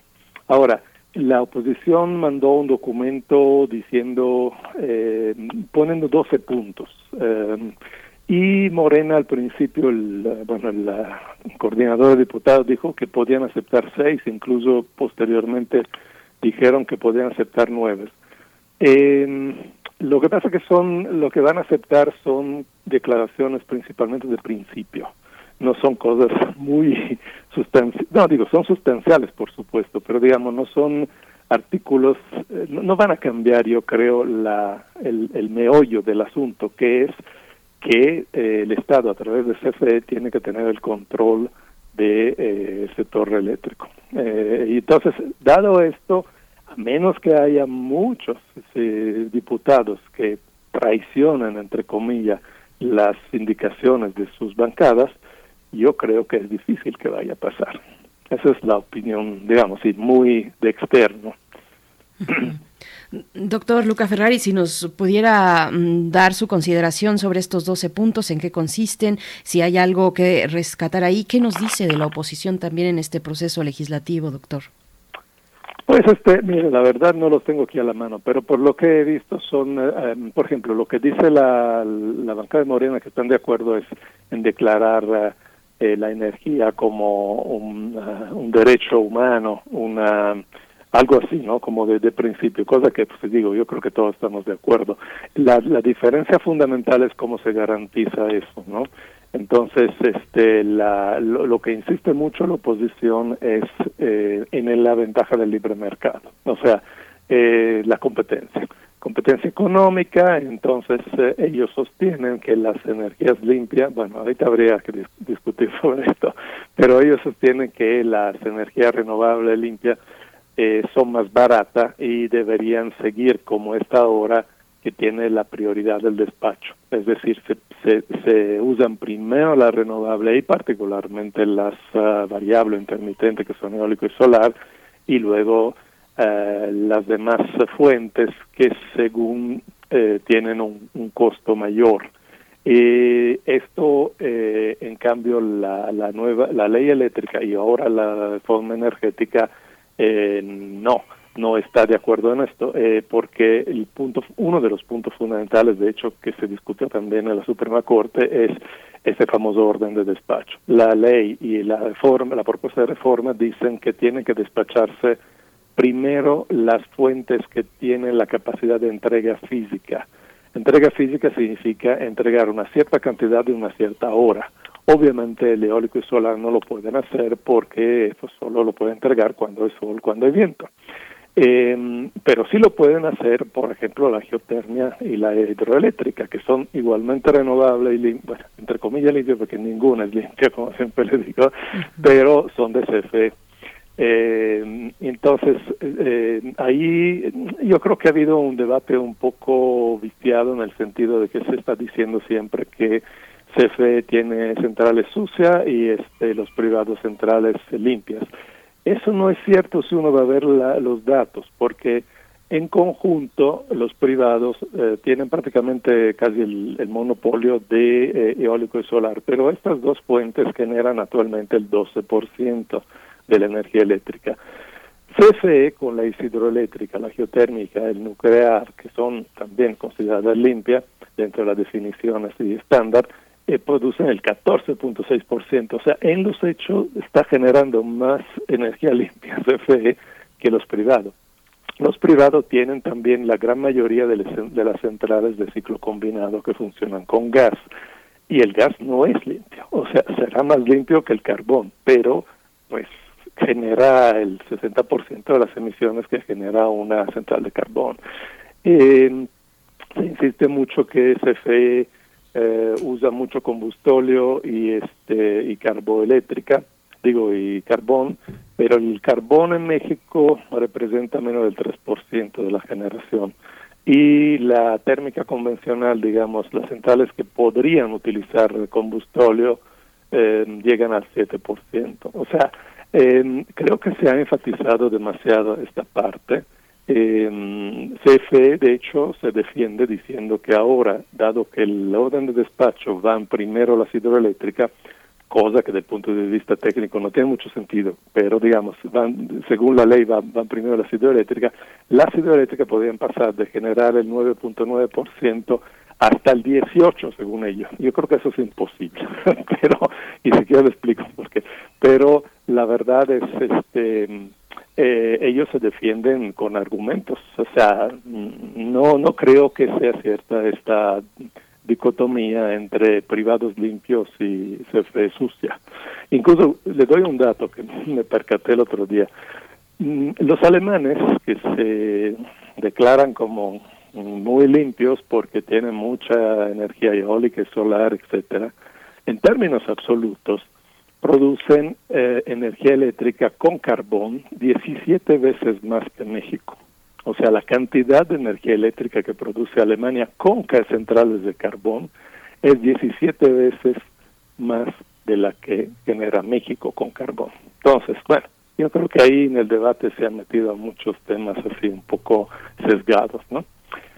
Eh, ah, bueno, para terminar, eh, en cuanto al, orden de despacho, eso de que van primero las hidroeléctricas, yo creo que va a ser difícil uh, aplicarlo y no es no tiene mucho sentido desde un punto de vista técnico, porque las hidroeléctricas son una forma de energía eh, muy buena para aumentar rápidamente la generación cuando hay una, un pico de la demanda.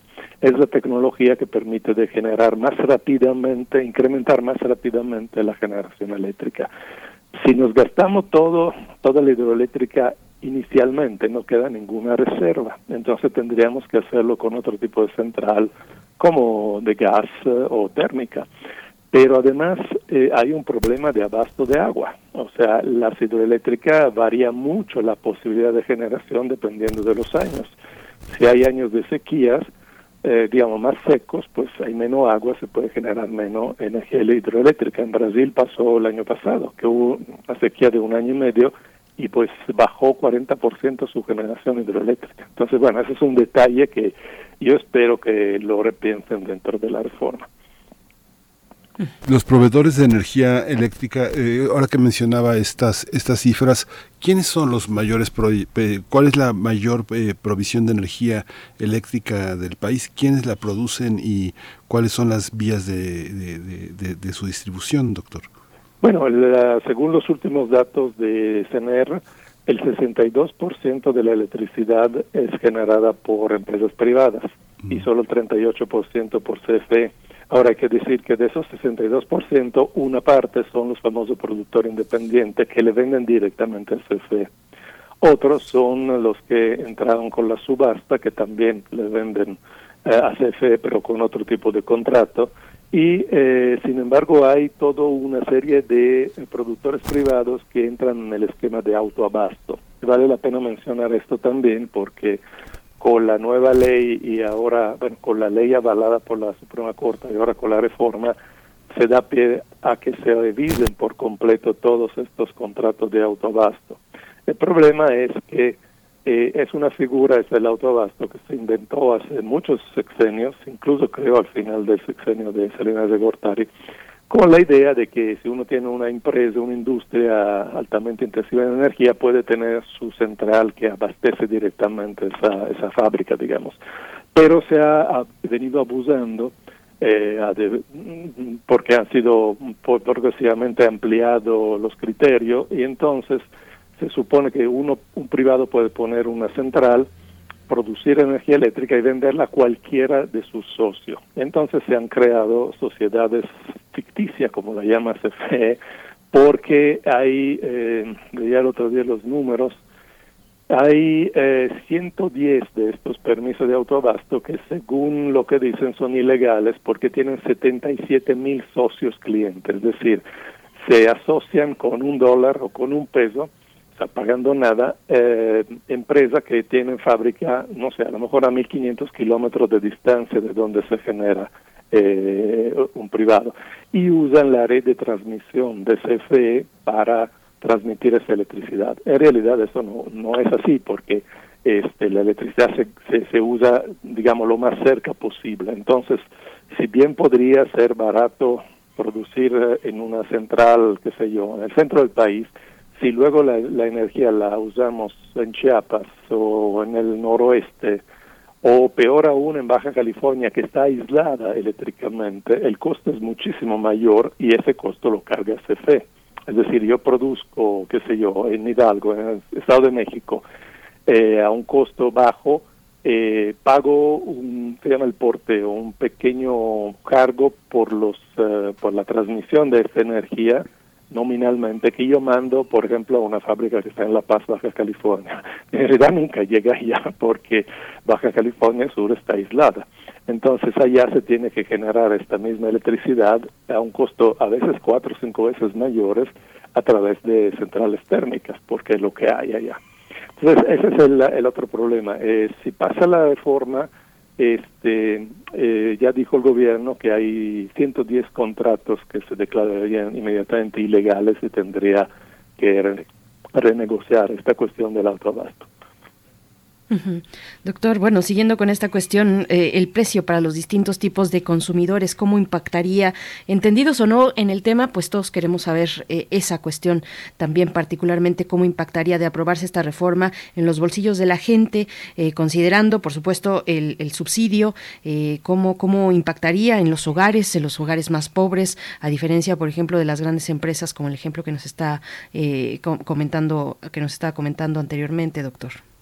Bueno, yo creo que si, si se recupera el control, digamos, total por parte del CFE, dada la, la correlación política que hay ahora, digamos, el gobierno que tenemos, se, tendría, se subsidiaría y se mantendrían precios eh, relativamente bajos para los eh, consumidores eh, de menores recursos. Ahí yo creo que una cosa de las tantas eh, que le falta a la reforma es una eh, reestructuración del subsidio. ¿Por qué? Porque aunque digan tanto la oposición como el gobierno que quieren energía barata, la energía ya no es barata. Eso lo hemos discutido varias veces. O sea, hemos entrado desde un par de décadas en la era de la energía cara, sea esta fósil o renovable. Y aquí no quiero hacer todo el discurso otra vez, pero las renovables dependen eh, muy estrechamente de la minería y de los combustibles fósiles. Entonces, todo esto está subiendo y entonces también están volviendo a subir la infraestructura de las renovables. Entonces, tenemos que hacernos a la idea que la energía es cara. Ahora, en un país altamente desigual como México, donde hay diferencia de 10 veces a veces entre el consumo de la parte más rica y la parte más pobre, eh, es obvio que el Estado debería proteger y subsidiar la parte más pobre, pero solo esa el problema es que se está subsidiando prácticamente cualquiera que gaste menos, porque ahorita el subsidio en función del consumo. Pero aún así, digo, yo creo que tendría que haber eh, un subsidio solo para, la, digamos, los deciles más pobres de la población y los demás tendrían que pagar lo que cuesta y los deciles más ricos tendrían que pagar un impuesto para subsidiar los más pobres. Es una cuestión de redistribución. Eh, pero claro, no se no está esto en la reforma y no se está hablando de esto porque obviamente es impopular, pero impopular depende para quién, ¿no? o sea, yo yo creo que sí deberíamos ir hacia una un impuesto progresivo sobre el consumo de energía para que los que más consumen, sobre todo los la, la, la, la parte de población de más alto ingresos, pague lo subsidio a la parte más pobre. Esa es mi, opinión y creo que si no vamos hacia allá empezamos a tener problemas porque los costos suben de generación y eh, los subsidios alguien lo tiene que pagar. Si lo paga finalmente el Estado, finalmente lo pagamos un poco todos y luego puede suceder que ya no haya recursos para darle mantenimiento a la red, para, eh, no sé, mejorar la generación, etcétera. Entonces, creo que sí se debería poner en la mesa la discusión sobre una estructuración del subsidio. Pues doctor Luca Ferrari, muchas gracias por toda esta visión. Es una visión muy amplia y, llena y llena llena muchos huecos eh, informativos y de criterio y de interpretación. Le agradecemos mucho siempre que esté con nosotros. Luca Ferrari, doctor en Ciencias de la Tierra, investigador eh, de Geología Regional de México, eh, especialista en energía, investigador del Centro de Geociencias de la UNAM en el campus Juriquilla. Pues que tenga un descanso esta semana por lo menos lo vamos a dejar descansar, le prometemos, pero nos escuchamos pronto. No, siempre es un placer y sí, voy a descansar un poquito de y, espero que ustedes también puedan descansar algo y a todos los demás. Gracias y hasta la próxima. Hasta la próxima, doctor. Gracias, doctor Luca Ferrari. Nosotros vamos a ir eh, a un corte musical. La curaduría esta mañana es de Bruno Bartra, como todos los lunes. Quiero bailar swing. Es el título de esta canción a cargo de Electronic Swing Orchestra.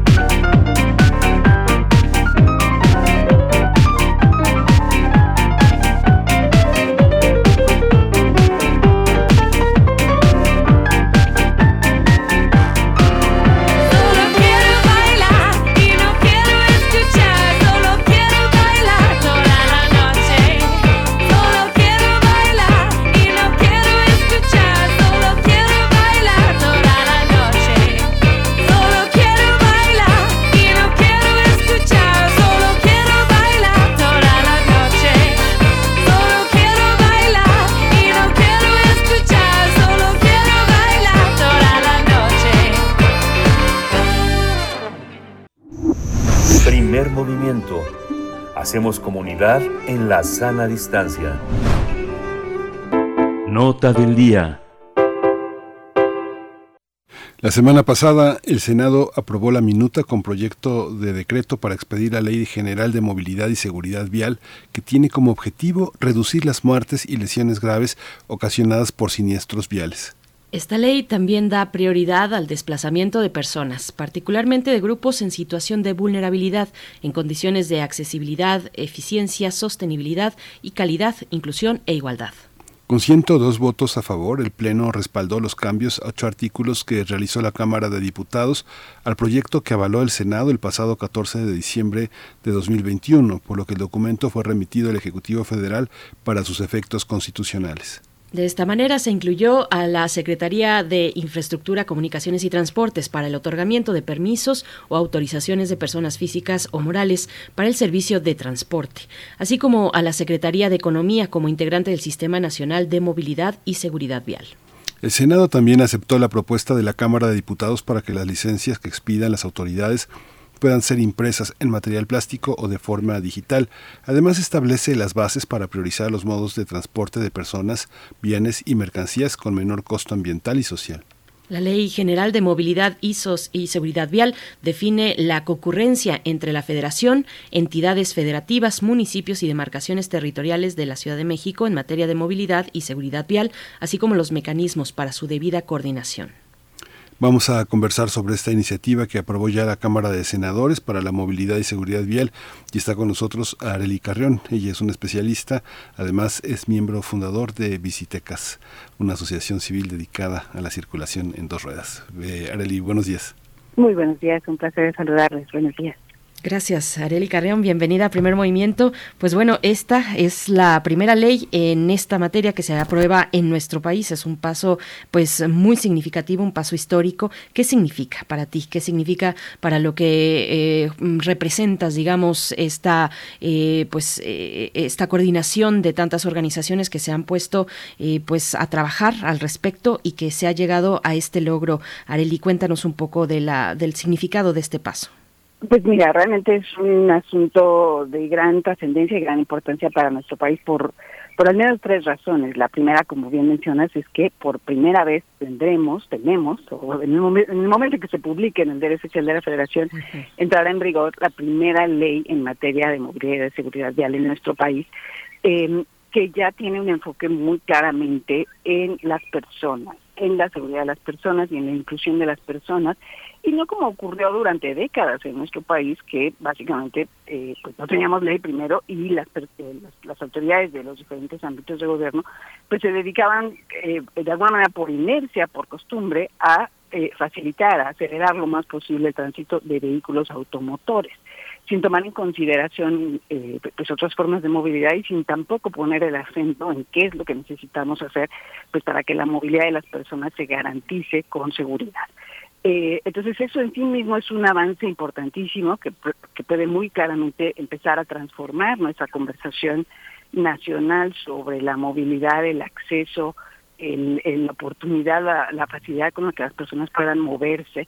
Eh, aquí hay que recordar que eh, el derecho a la movilidad es un derecho constitucional conquistado en el año 2020 eh, y es eh, nuestro país uno de los pocos que lo ha reconocido a nivel constitucional y es muy importante eh, porque la forma en la que se ha construido es esta noción de que eh, la oportunidad de movernos eh, eh, nos va a facilitar y va a hacer posible la garantía plena de otros derechos.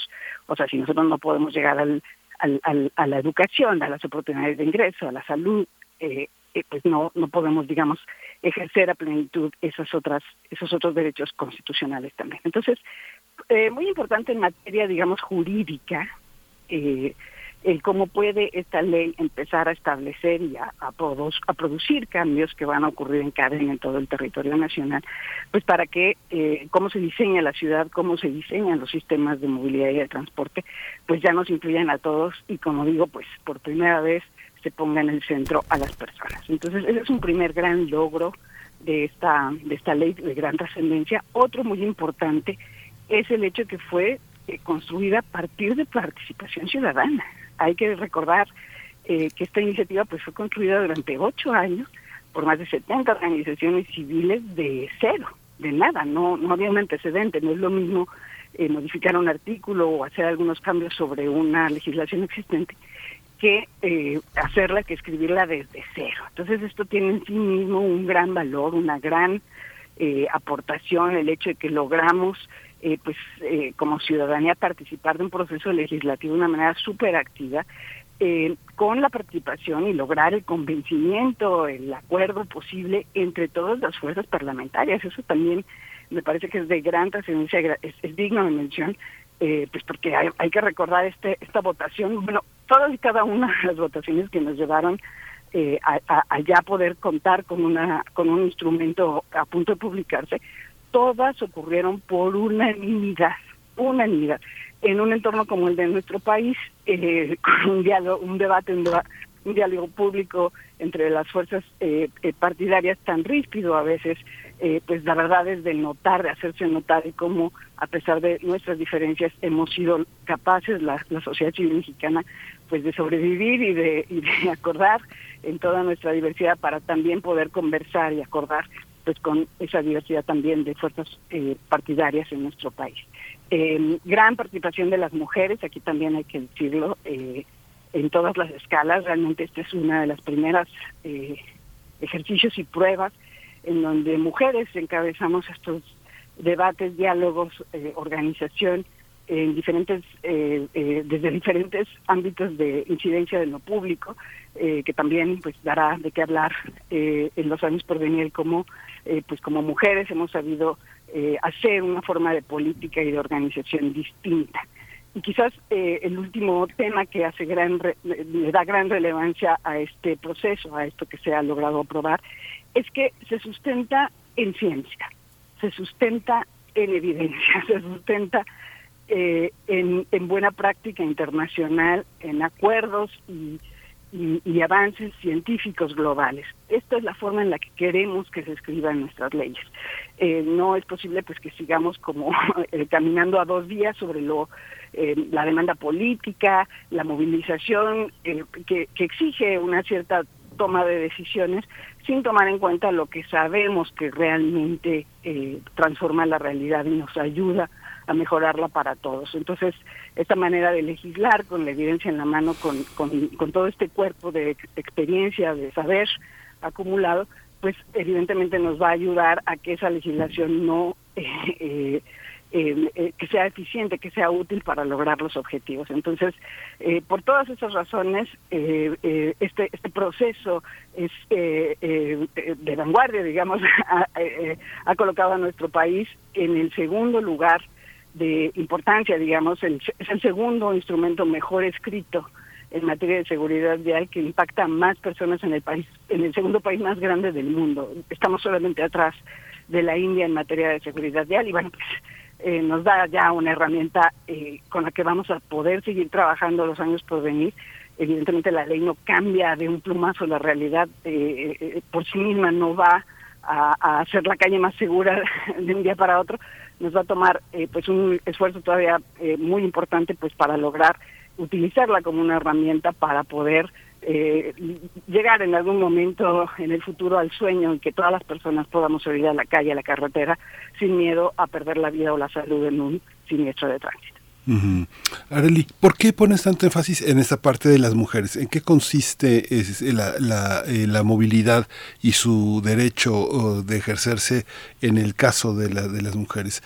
Hay eh, esta, esta cuestión binaria, hombres y mujeres, en este caso mujeres es, es, es, tan importante. Si podrías explicar en qué consiste la diferencia, ¿es económica, es de riesgo, en qué consiste este logro? Eh, mira, son como eh, por contenido, por lo que establece la ley, esta es la primera eh, vez que se menciona y que ya se establece con total claridad la movilidad de cuidado. Eh, que es como se ha conceptualizado al, a los viajes que, que, se, que, se nos han dejado a las mujeres, que tradicionalmente se nos asignan a las mujeres para llevar a los niños a la escuela, para hacer el mandado, para acompañar a un adulto mayor al médico, para eh, pues ahora sí todos esos viajes de, de relativos al, cuidado de otras personas o de, o de, de administración del hogar. Eh, y que tienen características distintas porque pues regularmente son cortos, son encadenados, eh, eh, los hacemos sin un motor, eh, no tenemos a nuestro alcance los medios o, el costo o los vehículos para movernos en grandes distancias y entonces llevamos carga o tenemos eh, pues digamos necesidades muy específicas.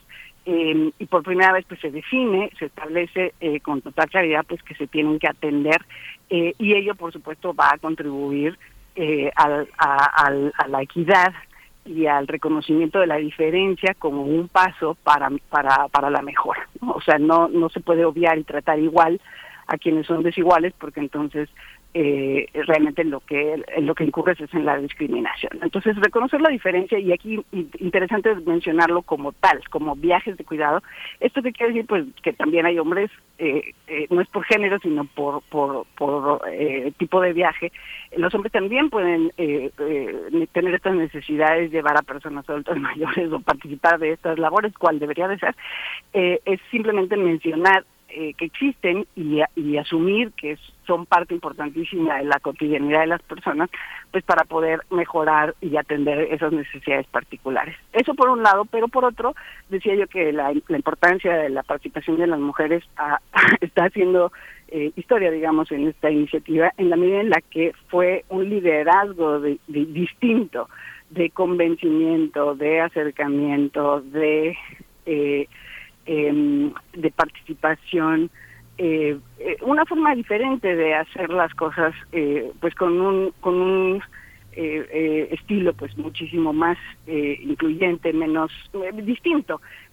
aquí va a valer la pena mucho regresar sobre sobre las experiencias, los aprendizajes llevados a cabo, pues para que podamos ir aprendiendo esta forma distinta de participar de lo público en el espacio pues que las mujeres nos hemos ido ganando a pulso, que hemos ido conquistando y que pues ya llegamos para quedarnos y aquí están los resultados de esta participación eh, pública. Eh, estamos ahora sí que listos para aprender todavía más y, analizar eh, pues con más, eh, con lujo de detalle, con más eh, eh, tiempo, digamos, de reflexión, eh, las diferencias y el, el cómo estamos aportando al debate público, pues con esta forma distinta de trabajar eh, desde desde una una forma pues eh, que se asocia generalmente más a lo femenino. La movilidad en bicicleta también es la bicicleta es un transporte que se utiliza eh, cada vez más tal vez en algunas ciudades y que las mujeres particularmente las mujeres jóvenes también eh, han empezado a, incursionar en esa forma eh, de movilidad. Un poco si nos puedes hablar de ello Areli Carrión para complementar esta cuestión de la movilidad de cuidados o de cómo impacta a las mujeres particularmente el tema de la movilidad. Pero mm, a mí me gustaría eh, como, como dices, la realidad no cambia de un, de un plumazo y yo agrego que tampoco por decreto. Eh, eh, insistir en la difusión de mejores prácticas me parece que es fundamental para avanzar en eso que has mencionado, que es la calle más segura. Cuéntanos, ¿a qué te refieres? ¿Cómo, ¿Cómo ves desde tu perspectiva cómo se ve esta cuestión de la calle más segura? ¿Cómo se construye la calle más segura, Areli Carreón? Pues mira, aquí fundamental también ha sido la participación de las organizaciones ciclistas en todo el país, eh, con una capacidad de movilización y de organización local, eh, pues que ha sido eh, como el músculo, como, como una base para la eh, conversación, el trabajo desde lo local de los estados, que, que importa muchísimo mencionarlo porque justamente el siguiente paso es la armonización de las leyes eh, estatales eh, y por supuesto, eh, como decía yo, pues va a venir una cascada de transformaciones legislativas de, de los reglamentos de tránsito en todo el país y muy probablemente pues se va a armar una gran conversación pública sobre sobre la calle, sobre cómo se hace la calle, cómo se diseña eh, y, y probablemente veamos polémicas muy fuertes, como de hecho estamos viviendo ya desde hace eh, eh, tiempo en diferentes ciudades en donde esto ya había comenzado. Y aquí pues es eh, poner por el ejemplo por ej eh, de, de en Zapopan por ejemplo eh, vecinos eh, se han quejado incluso han presentado procesos legales frente a la Comisión de Derechos Estatales de Jalisco en contra de una ciclovía una de las mejor hechas durante la pandemia pues para que la retiren para que mejor corten árboles eh, y, y, y, le devuelvan espacio al coche en la lógica de que de que es un se les vulnera su derecho de que se les está afectando por no poder tener dos carriles de circulación. Lo mismo un debate terrible, tremendo en, en Torreón, igual por la presencia de la ciclovía, que algunos comerciantes dicen esto nos estorba y nos afecta, eh, sin presentar ningún tipo de evidencia, es realmente estas percepciones y esta lógica imperante durante prácticamente un siglo que va a ser cuestionada por esta ley. El, el eh, entonces como estos otros montones de casos en el país en donde en donde hay resistencias a las transformaciones hay eh, eh, eh, sí pues una costumbre muy importante de darle la prioridad a quien conduce un vehículo motorizado siendo que eh, quienes con, quien, quienes tienen ese privilegio esa posibilidad económica pues son una minoría en nuestro país en todo México la mayor parte de todos los viajes se hacen sin coche sin automóvil privado y es lógico que todos los viajes sean atendidos y todas las formas de movilidad sean garantizadas, incluyendo sobre todo las de los usuarios más vulnerables. Y aquí también hay que decirlo, nosotros somos un país que todavía camina buena parte de sus de sus trayectos y aquí están los datos del INEGI, buena parte, eh, prácticamente el 65% de todos los viajes a la escuela se hacen a pie o en bicicleta en nuestro país. Y esto sorprende siempre a, las personas porque pues, estamos tan acostumbrados y nos parece que todo el mundo tiene un coche o que todo el mundo anda en coche. No, eh, aquí, pues como te decía, no podemos pelearnos con los datos, no podemos pelearnos con la realidad y tratar de, de negar el país que somos o de, o de omitir los derechos y las necesidades de otras personas y pues necesitamos empezar a diseñar la calle y gestionar todos los servicios en función del país que somos y que además que queremos ser. Aquí importa mucho decir que eh, la promoción de la movilidad activa no es nada más un capricho de quienes gustamos de andar en bicicleta o, que por necesidad eh, eh, nuestra única opción es, es, es andar a pie. Es importante porque porque estas formas de movilidad son más saludables, eh, contribuyen a, detener el cambio climático, la emergencia climática, que también en días recientes, eh, pues también lo veíamos con muchísima angustia los, el reporte, el último reporte científico global sobre este tema. Es urgente transformar la forma en la que nos movemos, que es responsable de cerca del 24% de todas las emisiones de gases de efecto invernadero. Es imprescindible. Y lo es también en nuestro país, porque somos un país que, que padece hace muchos años una epidemia de obesidad y sobrepeso que nos cuesta vidas. Entonces, por tenemos todas las razones, toda la evidencia científica, no podemos seguir peleando con eh, la realidad contra los números, contra los datos, contra la ciencia, y ahora tampoco podemos pelear contra la ley. La ley ya establece que todos y todas tenemos derecho a la movilidad segura e incluyente, y pues vamos a tener que dar esos pasos hacia el futuro, hacia hacia esa forma de, de, construir y de gestionar nuestras ciudades para que todas las personas se muevan con seguridad y que dejemos de pensar que solamente quienes tienen un coche eh, privado pues tienen derecho a la calle, derecho a la ciudad y todos los demás tenemos que huir, guardarnos, eh, eh, eh, quitarnos de la calle, no ser un estorbo para quien anda en coche, así no es, así no debe ser. necesitamos una calle segura para todas las personas y muy probablemente veremos grandes debates, eh, grandes movilizaciones a escala local en todo el país, porque lo que sigue precisamente son debates a nivel estatal y municipal. Y hay una hay una parte también que es, que, que, es interesante, que bueno, yo me la he pasado restringido en los últimos dos años por el tema de la pandemia, pero cada vez que, que este que incursiono me encuentro cada vez más kilómetros de ciclopistas importantes. Hay una hay una parte también que eh, tiene que ver con eh, el presupuesto que destinan las ciudades a la movilidad. Ahora que mencionabas también esta, esta cuestión que el INEGI toma, yo me doy cuenta, por ejemplo, el tema de cómo se construyen las, las herramientas, los datos, saber quiénes somos.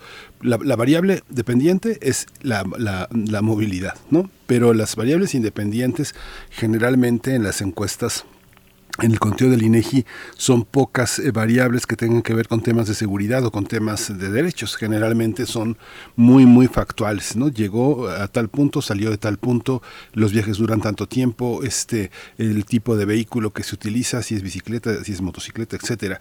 Pero esta parte de saber quiénes somos también y se cruza con los datos de de transporte, de la movilidad en transportes eh, motorizados, el saber el número de motor, el, la cantidad de infracciones, las personas con licencia permanente, con licencia temporal, todo este tipo de datos cómo contrasta con eh, ciertos aspectos. Mencionábamos en la presentación de esta, de esta nota el tema de las licencias digitales. Eh, hace algunos días comentaba que los eh, que los bancos solo eh, para para los bancos de alguna manera sabemos que es un discurso político para ellos solo existe el INE entonces los ciudadanos solamente los ciudadanos con INE son tomados en cuenta pero la licencia cómo cómo logramos que se convierta la licencia en un instrumento de validez este, en, en, el, en, todos los aspectos de identificación. En todos los lugares oficiales aceptan la licencia, pero en los lugares privados y ahora sobre todo en los bancos que están tan aliados con ciertas posturas políticas, solo vale, la, solo vale el INE. ¿Cómo, ¿Cómo hacer esto, Arely? Esta parte de la identificación, la relación entre el ciudadano, su motor, su instrumento de movilidad, cómo, cómo hacer esta conjunción de una manera más democrática y más resiliente. Pues mira, te diré que lo que la ley establece es que eh, eh, una de las cosas que, que, se ha ganado con este proceso es la homologación de trámites eh, y, particularmente el registro. a partir de que entre en vigor la Ley General de Movilidad y Seguridad Vial, va a ser obligatorio presentar un examen eh, que esperamos, por supuesto, sea robusto, sea eh, eh, sólido, como es en todo el mundo, de hecho, el, el, cerciorarnos de que las personas que tienen la oportunidad de, conducir un vehículo que es peligroso para sí y para los demás solamente por su peso y su, y su velocidad, no, no es un tema de ideología, sino de física, es un hecho eh, incontrovertible, digamos, pues tenga que pasar esto, este mismo examen eh, o, un examen, digamos, de las mismas características, con los mismos trámites en todo el territorio nacional. Eso que le va a, va, a contribuir, por supuesto, a, que el, documento eh, que se expide pues tenga mayor validez, digamos, eh, pues porque no va a ser sencillo obtenerlo, no va a ser, a ver, este, ¿no? Como de, alguna manera ocurre en varias ciudades, entre otras Ciudad de México, eh, que todavía tenemos la vergüenza terrible de solamente comprarlo, ¿no? Comprar el documento, pagas, eh, compras, dices que sí sé manejar, pues creen en ti y básicamente te dicen, pues ya, este, venga o pase o aquí en esta liga descargue su documento eh, digital.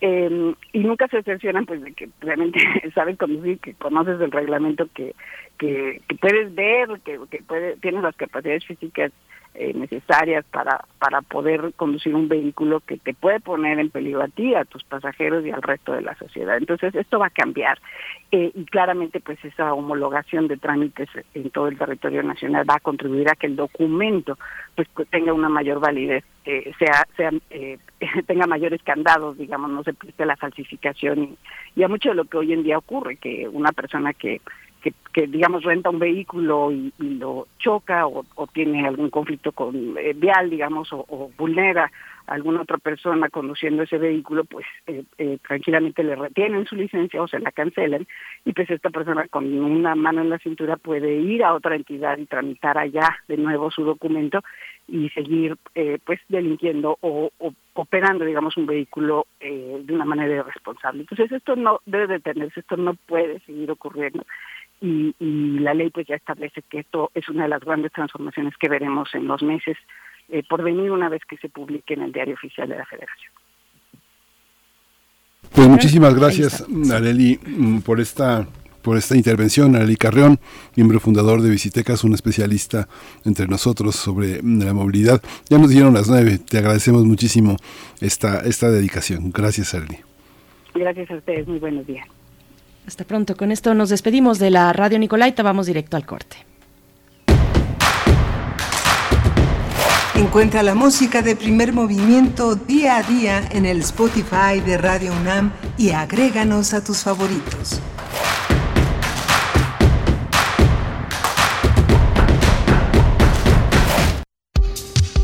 Conciencia, Psicología y Sociedad. Sexta temporada todos los lunes a las 6 de la tarde por el 96.1 de FM y por internet en radio.unam.mx. con nuevas especialistas e investigadores para conocer desde la academia y la cultura los temas relacionados a la investigación psicológica en educación, trabajo, neurodivergencias, género, sociedad y mucho más. Radio UNAM, Experiencia Sonora. Somos el TCDMX. Y seguro nos conoces por qué. Somos el árbitro antes, durante y después de una elección en la Ciudad de México. Verificamos las decisiones en pueblos y barrios originarios, partidos políticos y de participación ciudadana. Date cuenta, protegemos tus derechos político-electorales. Tribunal Electoral de la Ciudad de México, garantizando justicia en tu elección.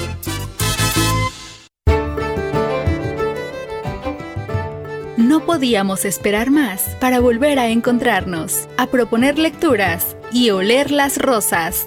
La universidad celebra otra vez la literatura. La fiesta del libro y la rosa. Tres días para visitar de cerca el mundo editorial, creativo y hasta musical que vive dentro de los libros. Conversatorios, presentaciones, teatro, música y venta de libros. 22, 23 y 24 de abril en el Centro Cultural Universitario.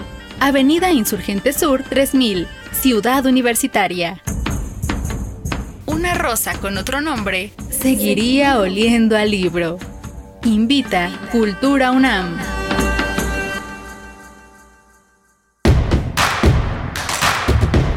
Encuentra la música de primer movimiento día a día en el Spotify de Radio UNAM y agréganos a tus favoritos.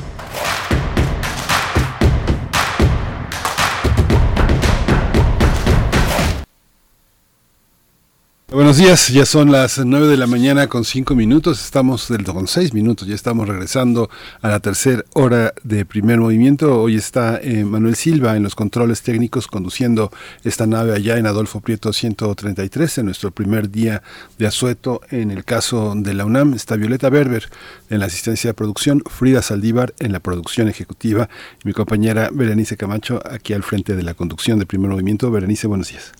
Buenos días, Miguel Ángel Quemain. Buenos días a la audiencia en este día de descanso. El día después también, el día de las múltiples interpretaciones luego del ejercicio de consulta de revocación de mandato del presidente Andrés Manuel López Obrador. Le seguimos eh, leyendo en sus comentarios en redes sociales. Ya Refrancito nos envía una fotografía con su dedo entintado. Dice, hoy con mucho gusto, después de ayer cumplida, cumplido con mi responsabilidad ciudadana de ejercer mi derecho a la revocación de mandato, más de 17 millones que votamos y gracias a los que también votaron por el no, y yo agregaría refrancito a los votos nulos también interesante eh, eh, pues eh, cuál es la intención detrás de los de los votos nulos por ejemplo por supuesto muy muy interesante. Dice ellos cumplieron dice refrancito. Los que votaron por el no también cumplieron pues sí, y tantos y tantos que no asistieron, que fueron llamados a no, a no votar, a no asistir a este ejercicio de consulta ciudadana, de eh, este ejercicio de democracia directa, pues, pues ahí está, ahí está la oposición, la oposición pues que yo creo ha estado en su casa como estuvo ayer, pero así ha estado desde 2018, Miguel Ángel. Pues qué, qué, momento tan, tan interesante, me parece, mm, es mi opinión, que a partir de este momento pues se abre una nueva, eh, pues una, una dinámica rumbo al 2024, por supuesto también a las elecciones de este año, las, la próxima elección también para el Estado de México eh, en el próximo año, 2023, pero ¿cómo lo ves tú? Pues muy interesante. A mí eh, eh, eh, el PRI dice un ejercicio de ratificación.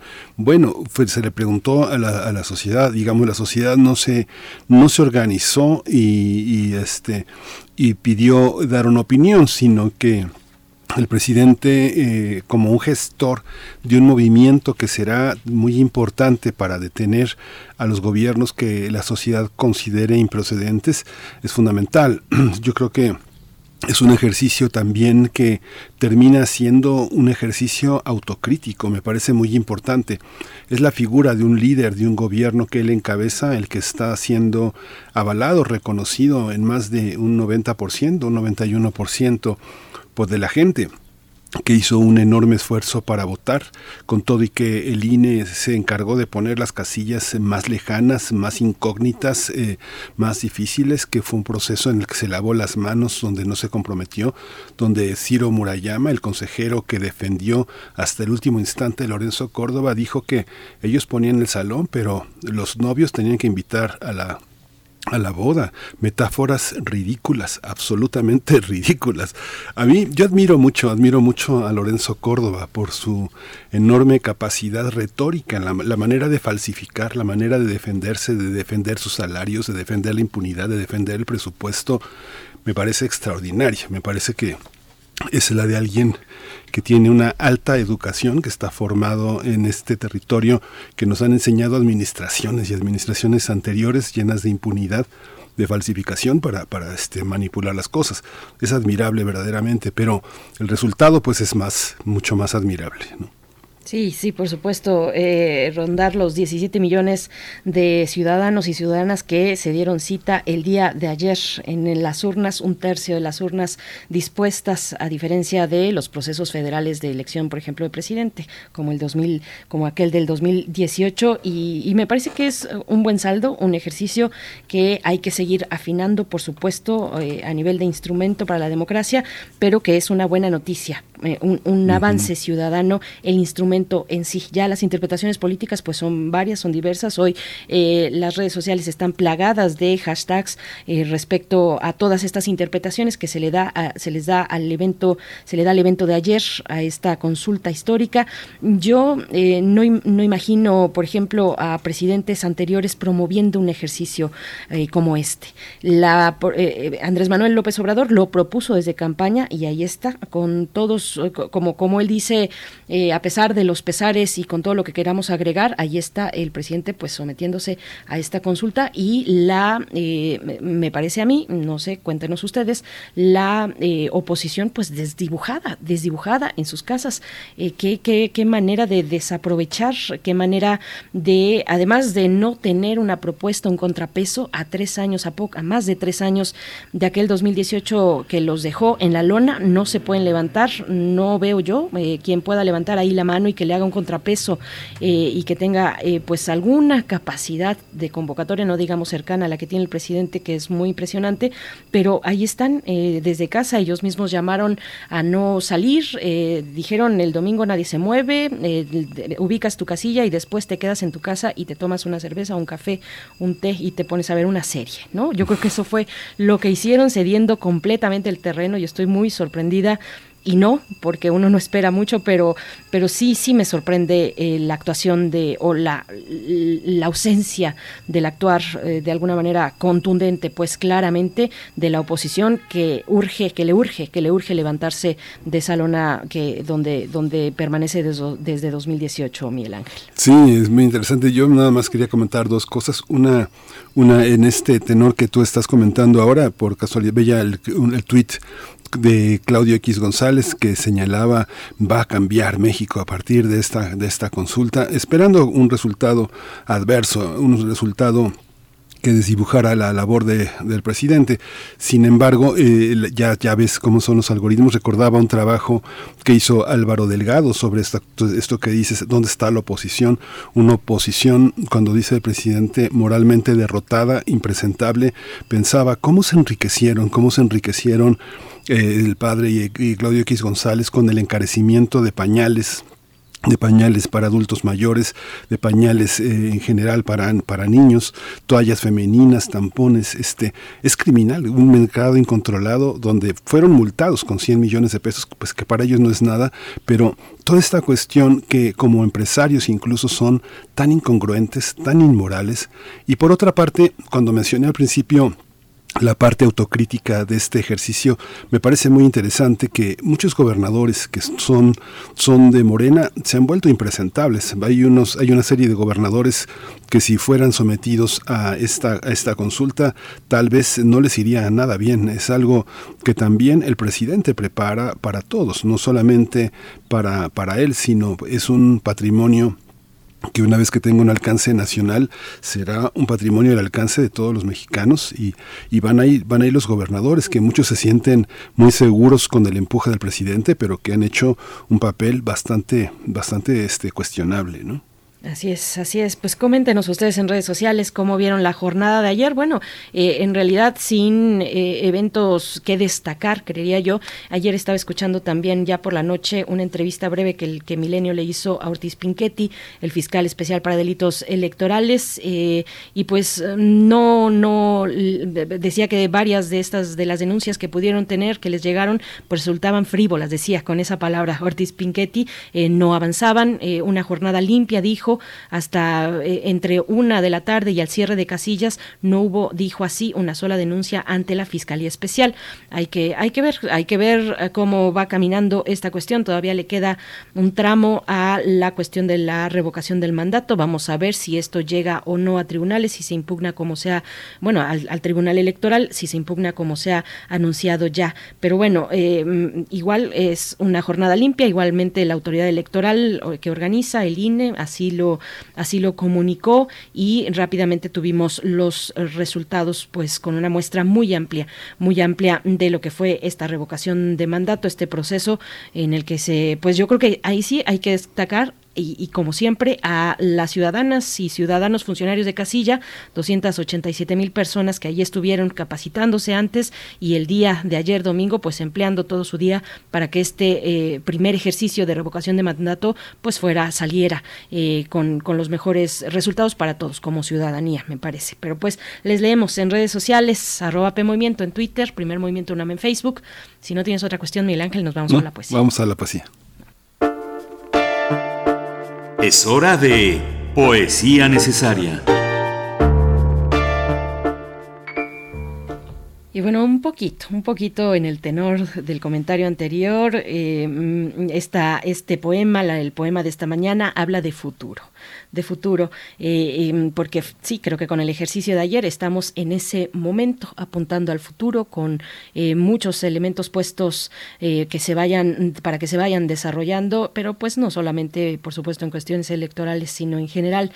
quise traerles un poema que hablara del futuro o del tiempo también, y es el caso de Horas Altas. Así se, se titula este poema de José Emilio Pacheco. Lo pueden encontrar además en el número de la revista de la universidad que se dedica al futuro. Eh, fue un número del año pasado, pero lo encuentran en el archivo de la revista de la universidad, en el archivo digital. Vamos con Horas Altas de José Emilio Pacheco. Horas Altas. En esta hora fugaz, hoy no es ayer y aún parece muy lejos la mañana. Hay un azoro múltiple, extrañeza de estar aquí, de ser en una en un ahora tan feroz que ni siquiera tiene fecha, ¿Son las últimas horas de este ayer o el instante en que se abre otro mañana? Se me ha perdido el mundo y no sé cuándo comienza el tiempo de empezar de nuevo. Vamos a ciegas en la oscuridad, caminamos sin rumbo por el fuego.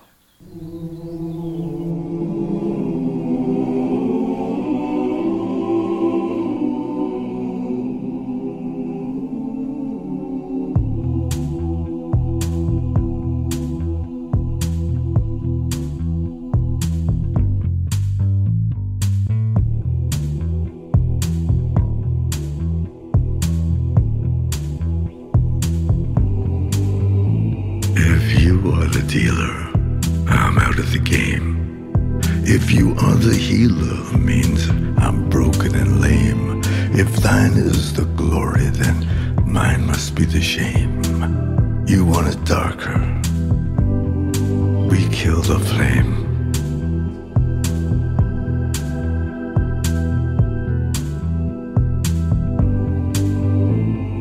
Magnified, sanctified be thy holy name vilified, crucified in the human frame. A million candles burning for the help that never came. You want it darker.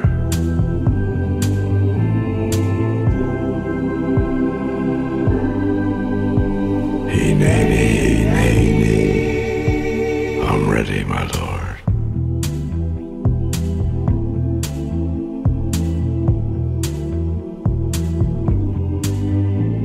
There's a lover in the story, but the story's still the same. There's a lullaby for suffering and a paradox to blame. But it's written in the scriptures and it's not some idle claim. You want it darker. We kill the flame.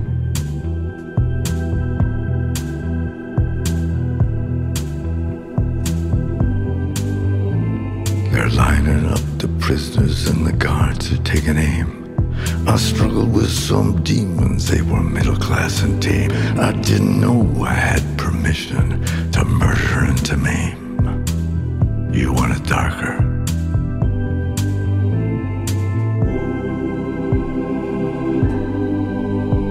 Hineni,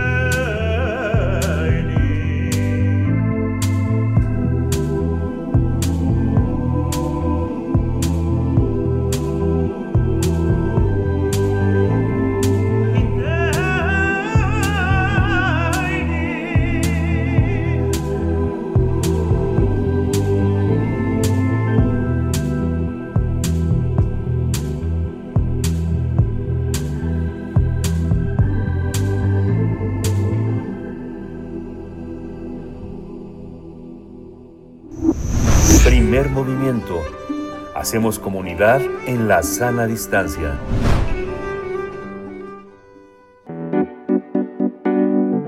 La mesa del día. En su más reciente informe sobre la libertad de expresión, acceso a la información y respeto a los derechos humanos en México, titulado Negación, la organización Artículo 19 concluyó que en 2021 se consolidó la tendencia a negar e invisibilizar problemáticas relacionadas con los derechos humanos desde el discurso público.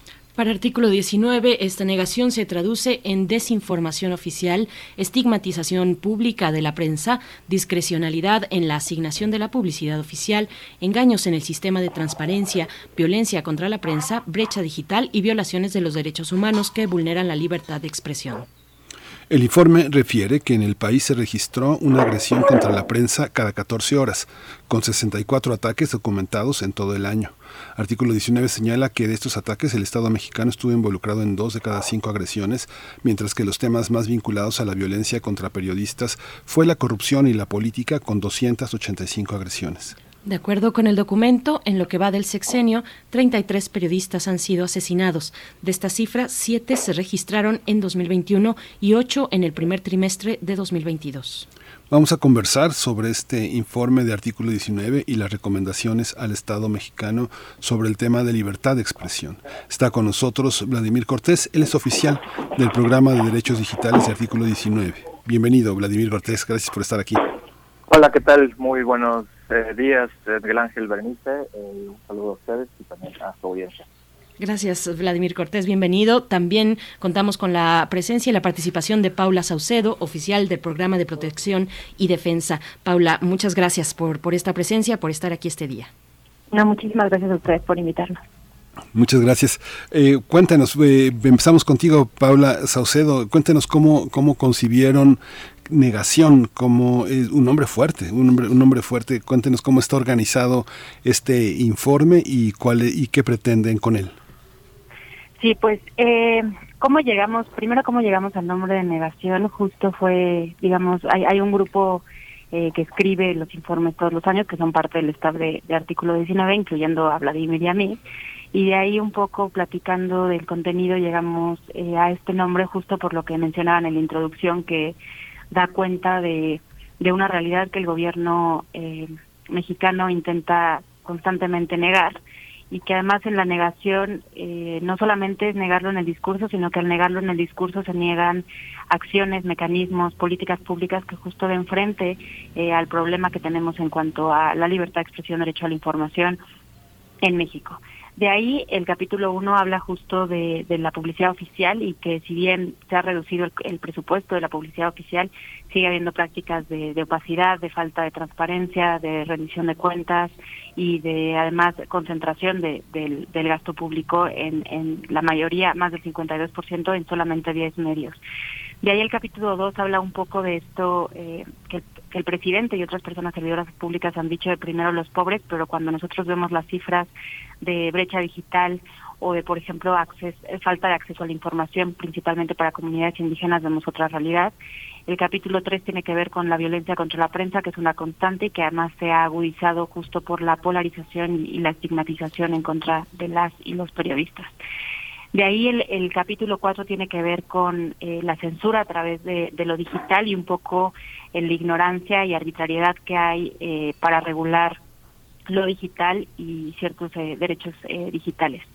De ahí el 5 tiene que ver con, y ya casi acabó, pero el 5 tiene que ver con el debilitamiento de instituciones y el, y el 6 tiene que ver con otras graves violaciones de derechos humanos y, por ejemplo, cómo se compara el presupuesto que se da o sí el presupuesto que se da por ejemplo a Guardia Nacional en comparación con eh, otros presupuestos que se dan por ejemplo hacia el mecanismo y esto como eh, impacta en las víctimas. Ese es básicamente el, el contenido del informe en un informe como este, Vladimir, ¿cómo impacta, digamos, cómo, qué, papel juegan en la violencia hacia, hacia la prensa, la de los propios dueños? Muchos dueños de medios este, tienen grandes negocios, han vivido sexenios y sexenios de la publicidad, se transportan a sus medios en helicóptero, tienen autos blindados, eh, tienen grandes gastos de comida, sus vacaciones son de pasha, de portentosas.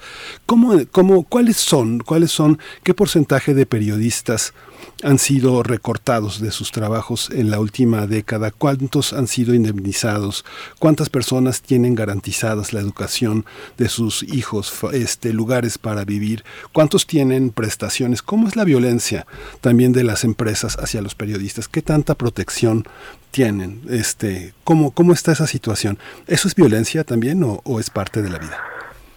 Sí, eh, desde luego, el, ante el, asedio constante que también tiene eh, la prensa, eh, definitivamente se suman también patrones de opresión sistemática que tiene que, estar relacionada con la precariedad, con la, la, discriminación, la precariedad también como una forma de, de ya normalizarse, ¿no? De que los salarios, lo que percibe también una persona periodista, eh, pues es resulta insuficiente. De ahí que también haya una eh, necesidad de muchos de estos periodistas de tener también otras opciones, otras fuentes de, ingresos y tristemente también a veces esto se malinterpreta y se abusa por parte de algunas autoridades para señalar que eh, el periodista no se dedicaba a la labor periodística, sino se dedicaba a cualquier otra eh, actividad más. Y ahí reiteramos que, bueno, las mismas condiciones de precariedad que, eh, que tiene el periodismo, no tener seguridad eh, social, de no tener garantías de, de justicia laboral, de no tener acceso también a ciertas prestaciones, pues también se vuelve una condición que empuja a la vulnerabilidad, que empuja una opresión eh, mucho más fuerte y por lo tanto pues también hay una responsabilidad eh, importante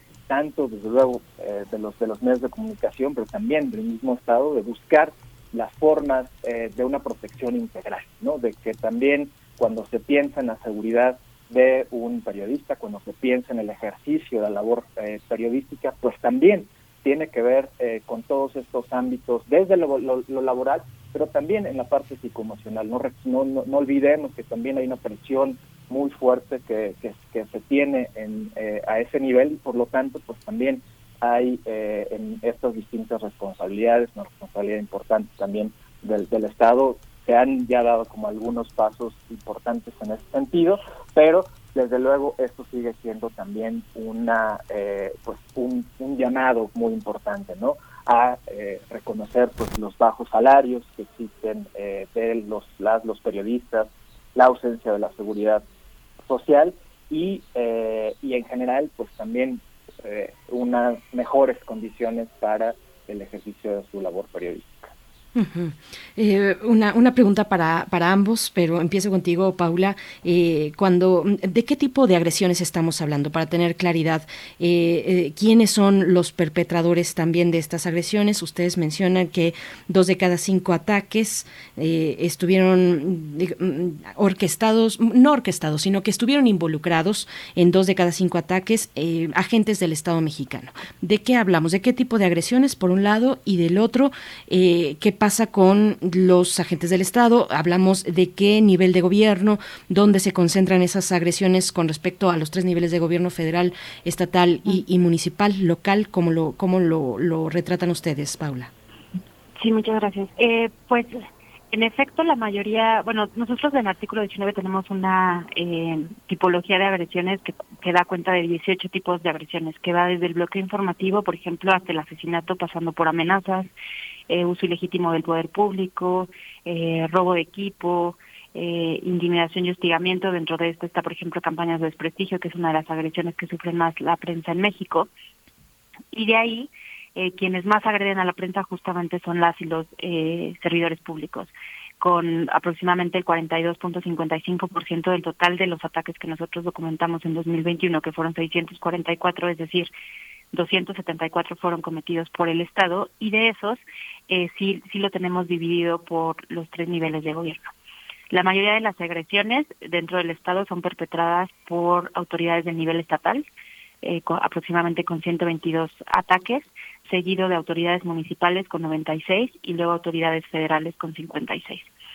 Y de aquí quiero quiero mencionar otra cosa y que es importante el efecto cascada de la violencia eh, contra la prensa y es que y que se ve sobre todo reflejado, por ejemplo, eh, como uno de los impactos más eh, claros del discurso estigmatizante contra la prensa y es el efecto que tiene en el efecto cascada que tiene el discurso estigmatizante. Y por eso después de personas servidoras públicas o de autoridades eh, del gobierno son las eh, personas particulares quienes más agreden a la prensa. Y nosotros hemos documentado cómo a veces incluso se les ha llegado a atacar a ciertos periodistas replicando el discurso del Ejecutivo Federal u otras personas servidoras públicas o incluso diciendo eh, mensajes como tú estás en contra de, la transformación y por tanto atacan a la prensa. Y esto es muy importante porque las personas servidoras públicas tienen la obligación, primero, de tolerar la crítica justo porque son servidores, eh, tienen cargos públicos y segundo, tienen que ser muchísimo más conscientes del efecto que tiene el discurso que emiten contra la prensa. Vladimir eh, Cortés, bueno, eh, que nos puedas comentar respecto a las agresiones más letales. Nos dice Paula, tenemos, hemos tipificado o encontrado 18 tipos de agresiones. En aquellas que son más letales, cómo se relacionan con eh, los distintos niveles de gobierno. Nos dice también que es el nivel estatal donde pueden encontrar mayor involucramiento de autoridades, de agentes del Estado respecto a agresiones contra periodistas. ¿Cómo se ve en el panorama de lo más letal, de lo más crítico? Por supuesto, de homicidios contra periodistas, pero no es la única eh, acción eh, letal, bueno, crítica, digamos, eh, que, que, podamos encontrar contra, contra los periodistas. Hay muchas otras descripciones también, igualmente, que vulneran de manera muy directa, muy importante, no solo la profesión, sino la vida misma, la forma de vida de las y los periodistas, Vladimir. Claro, sí, algo que me gustaría resaltar es también el tipo de cobertura que tienen eh, las los periodistas. Desde luego, el, el espectro de las, de las agresiones que van desde las campañas de desprestigio, que va desde la intimidación, de la violencia sexual también eh, es importante reconocer una violencia diferenciada en términos de, eh, de género, de raza, eh, que se han dado también a nivel nacional y que tienen también un impacto diferenciado, pero al mismo tiempo también el tipo de cobertura, la fuente a la cual se dedican las los periodistas. Y en primer lugar, lo que tenemos nosotros es la fuente de corrupción y política, que es la que está vinculada más a las agresiones contra la prensa en México, que representan alrededor del 44% eh, de las eh, de las agresiones, lo cual coloca también en el centro eh, un, pues, un tema que es ah, de asuntos de interés público, asuntos que eh, reflejan el trabajo periodístico de eh, hacer el escrutinio de lo que está sucediendo en el país, de lo que está sucediendo en las distintas localidades de, eh, de las, distintas regiones del, país. Seguido, tenemos en segundo lugar la fuente de seguridad y justicia, que se le conoce también como la, la, nota roja, que representa alrededor del 24% de los, de los ataques. Y algo que también hemos estado detectando y que nos parece también un tema que hay que colocar en, la discusión sobre las agresiones en contra de las y los periodistas es que cada vez más, eh, y a partir de, este sexenio hemos visto también un aumento en las agresiones de aquellos periodistas que, que están cubriendo temas de tierra y territorio, así como también temas vinculados a derechos humanos. ¿no? En estas grandes discusiones que estamos teniendo sobre eh, los, los, los megaproyectos en el, en el país, eh, resalta también la cobertura que se hace en estos temas también muy apremiantes. Recordemos que también México tiene una condición importante de agresiones y asesinatos en contra de personas defensoras de derechos humanos, eh, en contextos también de protestos y movimientos sociales, y, y también vemos cada vez más lo que está sucediendo con las coberturas sobre tierra y territorio. Hay un tema también que, eh, ¿cómo distinguir, eh, cómo distinguen ustedes entre, entre periodismo independiente y negocios periodísticos, por ejemplo, que se abren eh, al cobijo de muchos legisladores o gobernadores que quieren tener una buena imagen y abren medios que son de ellos?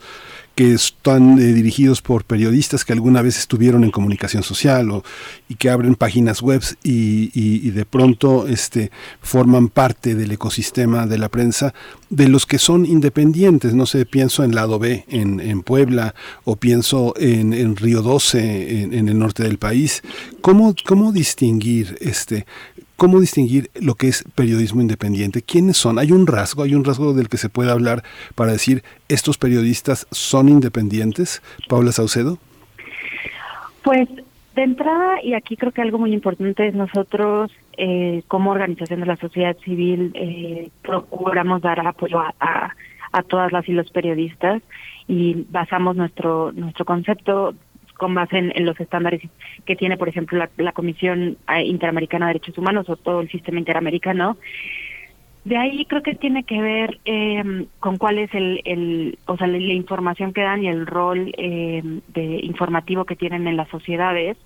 Pero creo que aquí el detalle entre entre lo independiente o no, digamos, tiene que ver más bien con las responsabilidades justo del Estado y de las y los dueños de los medios de comunicación. Y de ahí, por ejemplo, eh, cuando hay un medio de comunicación que se crea, no importa qué tan grande o pequeño sea, tienen eh, la posibilidad de acceder, por ejemplo, a, la, a, los fondos de publicidad oficial.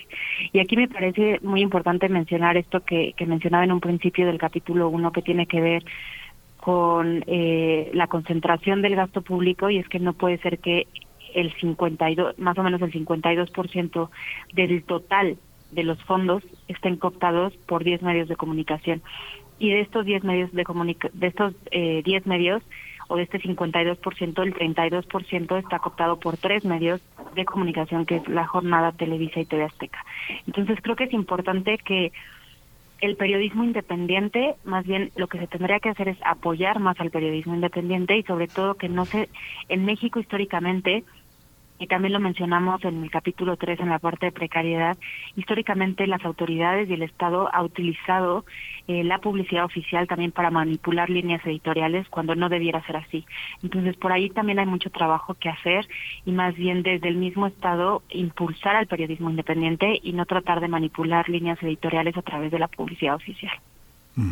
Vladimir, o sea, eh, se les ha quitado la publicidad a muchos medios. Digamos que no es, eh, no es como pasaba en el López Portillismo, que le quita la, eh, o con De la Madrid, este, o con Cedillo, que le quita, o con Salinas, que, o con Fox, o con Calderón, que les quitaban la publicidad a un medio y el medio poco a poco iba extinguiendo sus recursos hasta que, como dicen, como dicen los altos funcionarios de, de entonces, doblaban las manitas y entonces, este, pues se ablandaban, se ablandaban y dejaban dejaban de ser este, críticos, se ponían este, dando periodicazos y finalmente tenían que ceder porque les quitaban la publicidad. Hoy es otra es otro criterio, ¿no? ¿Cómo ven ustedes, por ejemplo, este, este recurso que se, le lanzó el presidente a los periodistas organizados o, en o, por organizarse de quitar el 25% o hasta el 30% de los gastos de publicidad para destinarlos a, a los periodistas en términos de pensión y, de salud. Era algo que no se hacía. Antes mandaban al periodista que consiguiera publicidad, ¿no?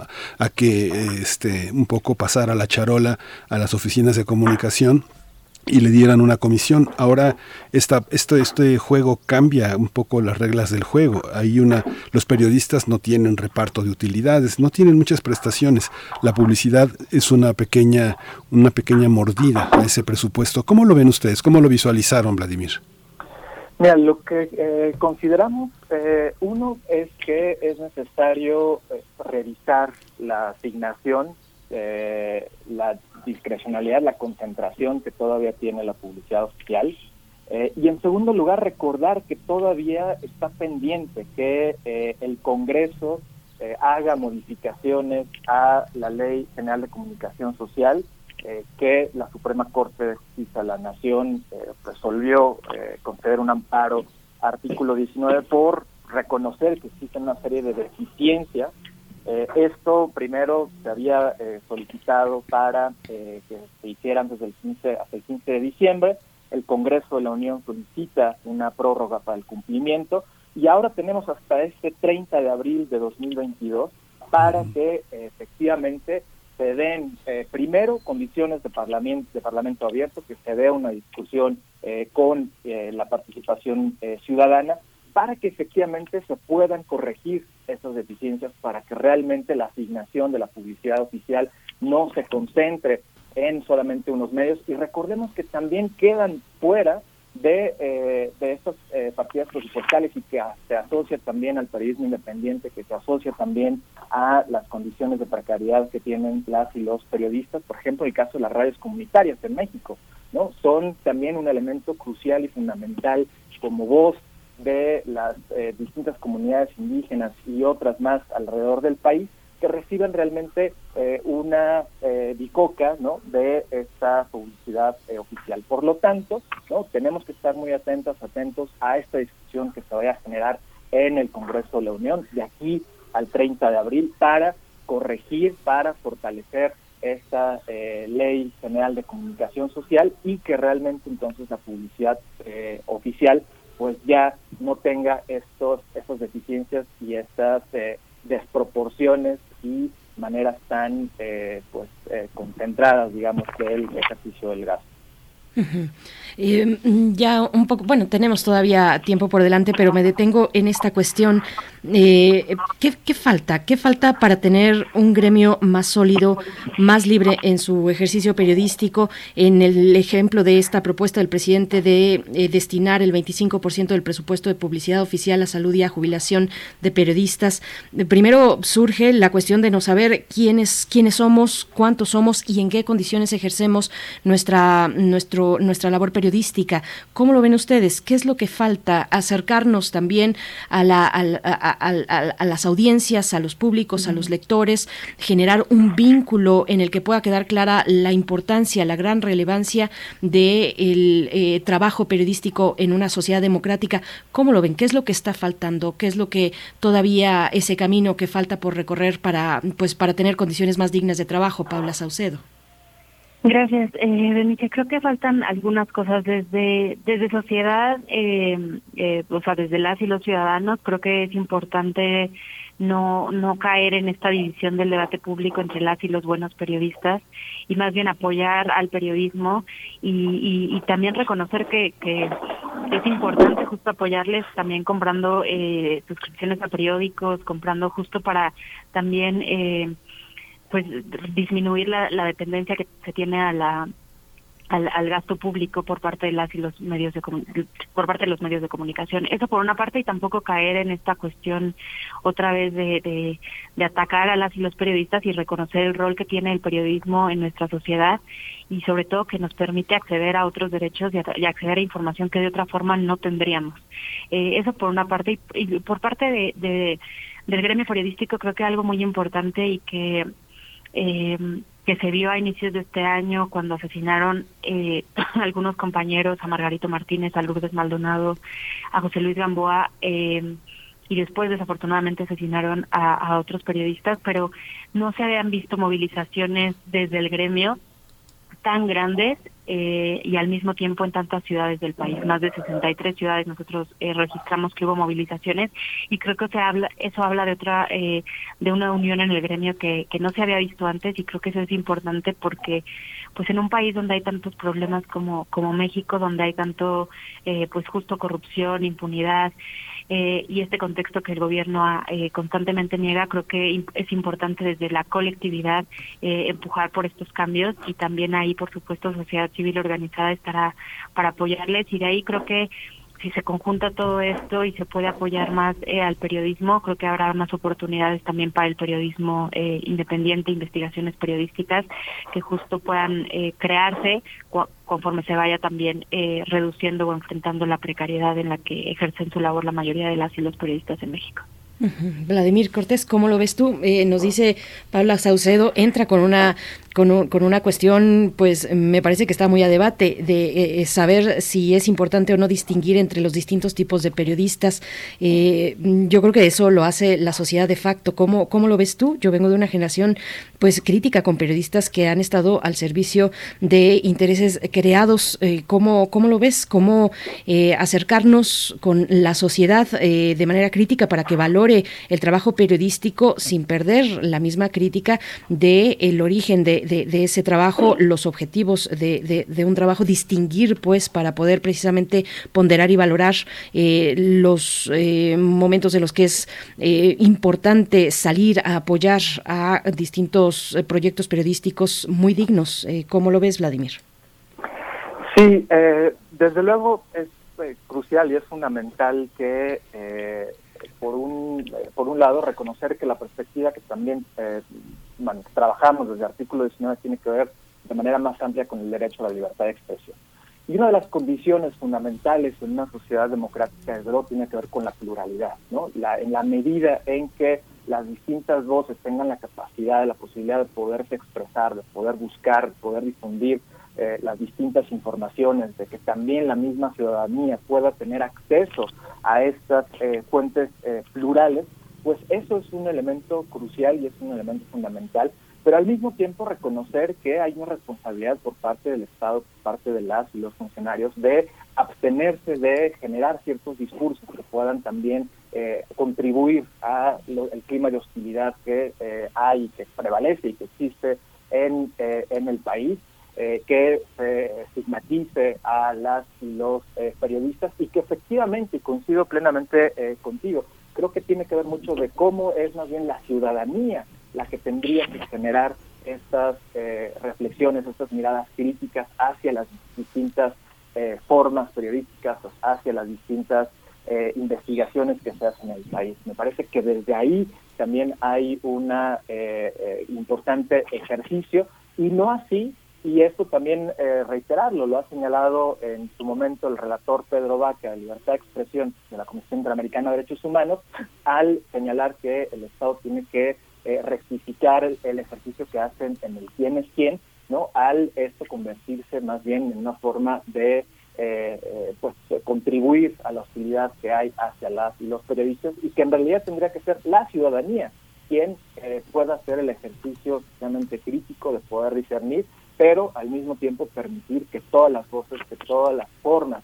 de hacer eh, periodismo en el país puedan coexistir, puedan estar ahí y sobre todo que lo puedan hacer en condiciones de seguridad y sin que ello represente que eh, puedan asesinarles, puedan quitarles la vida, que eso es lo que eh, también está sobre la mesa y por lo tanto también la responsabilidad del, Estado de propiciar este clima no de animación, sino un clima en el que se puedan respetar y se puedan escuchar todas las voces y se pueda también hacer periodismo eh, sin el temor a que eh, le puedan quitar la vida al lado del Eh, Vladimir, ahí este, la sociedad no tiene manera, ¿eh? no tiene manera de hacer un ejercicio como el que hacen los miércoles en Los Pinos, no tiene manera, no tiene manera de organizarse de ese, de ese modo. Hay una parte en la que este, no es lo mismo ser un periodista este, eh, o, alguien que ejerce los géneros periodísticos asalariado de Roberto Madrazo a ser un periódico, un periódico, no sé, como la, la Jornada, que tiene otro origen social y es, tiene otro diálogo con la sociedad.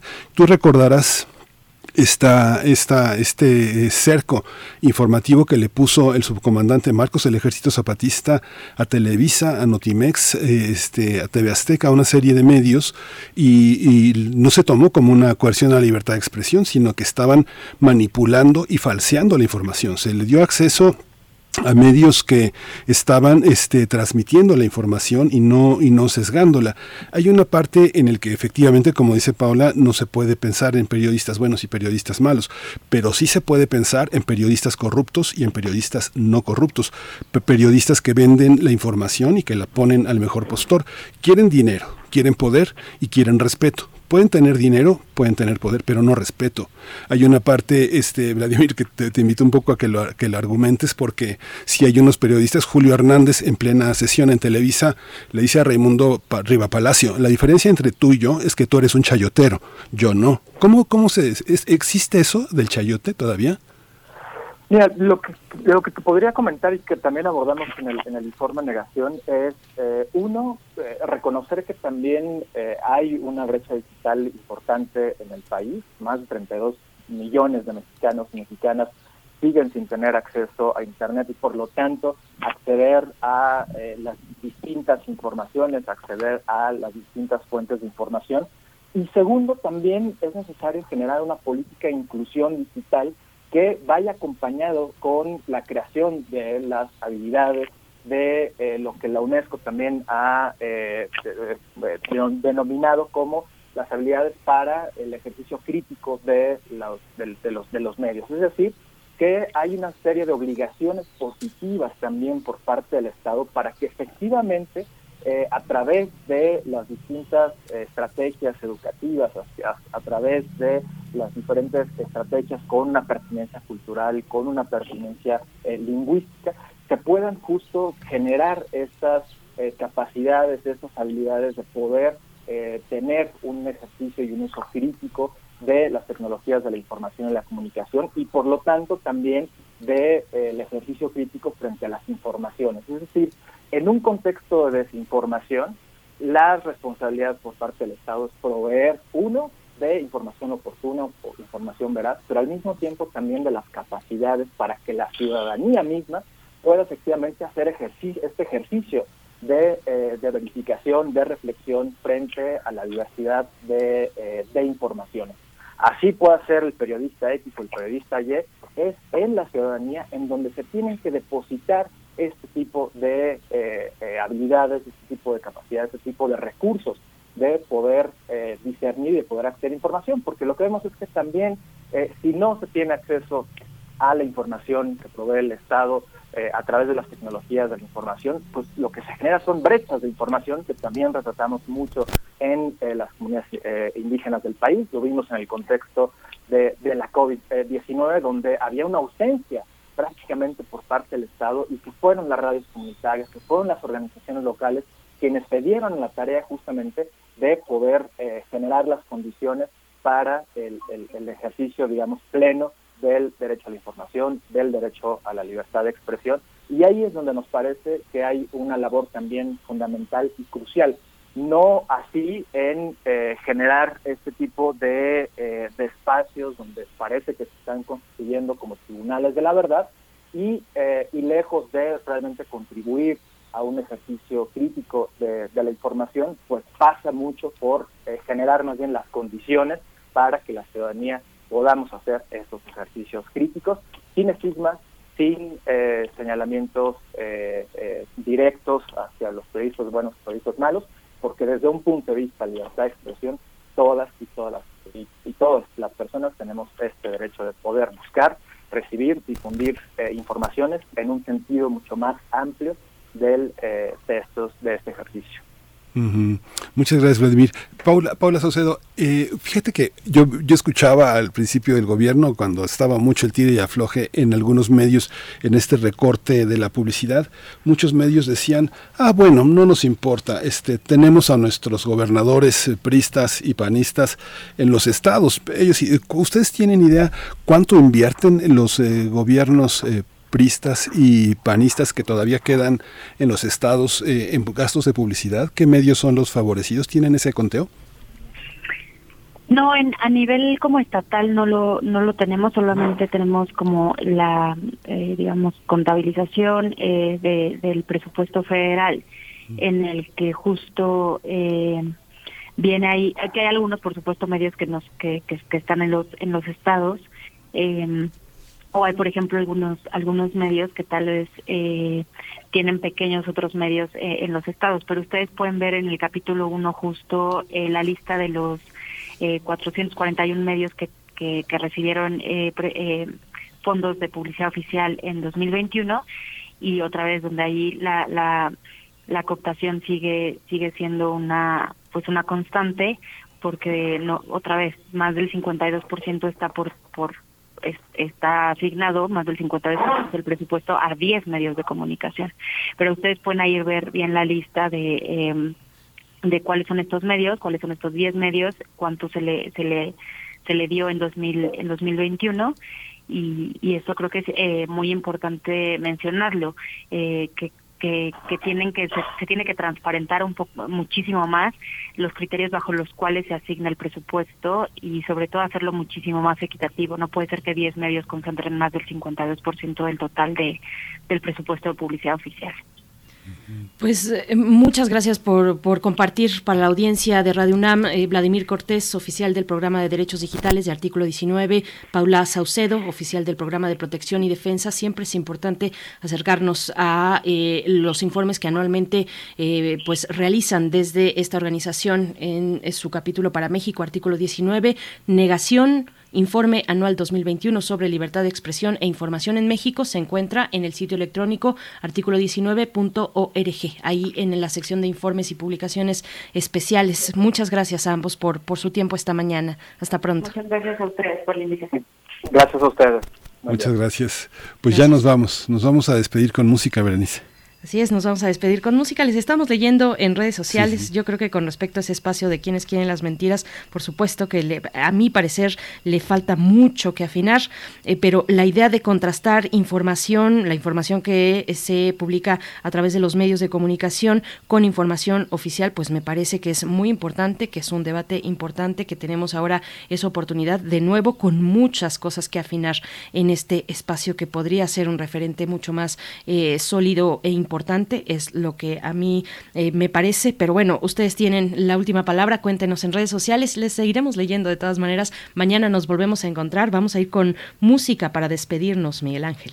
Sí, perdón un comentario que no puedo quedarme en la bolsa, pero esta, este tema de la estigmatización yo creo que tiene mucho que mejorar las mentiras en los, del espacio de los miércoles en la mañanera, pero la manera en la que insultan a la persona que dice que de este Elizabeth, no me acuerdo cómo se llama, este, se me fue ahorita el nombre, pero esta, esta periodista, esta mujer, Elizabeth Vilchis es, es, insultada con los términos más sexistas, más racistas, más clasistas. Yo creo que hay que empezar por eso, ¿no? De este tema de la estigmatización, de, de no, de no insultar al, al oponente, ¿no? Por supuesto, pues cuéntenos en redes sociales, les estamos leyendo y les invitamos a permanecer aquí en Radio UNAM. Nos encontramos el día de mañana, todavía estaremos en vivo el martes y el miércoles, así es que tenemos una cita a pocos minutos después de las 7 de la mañana. Nos vamos ahora sí con música. Nos vamos con música, vamos a escuchar de Peanut Vendor, Anita O'Day, Club de Belugas Remix, es la selección de Bruno Barta. Este, esto fue primer movimiento. El mundo desde la universidad.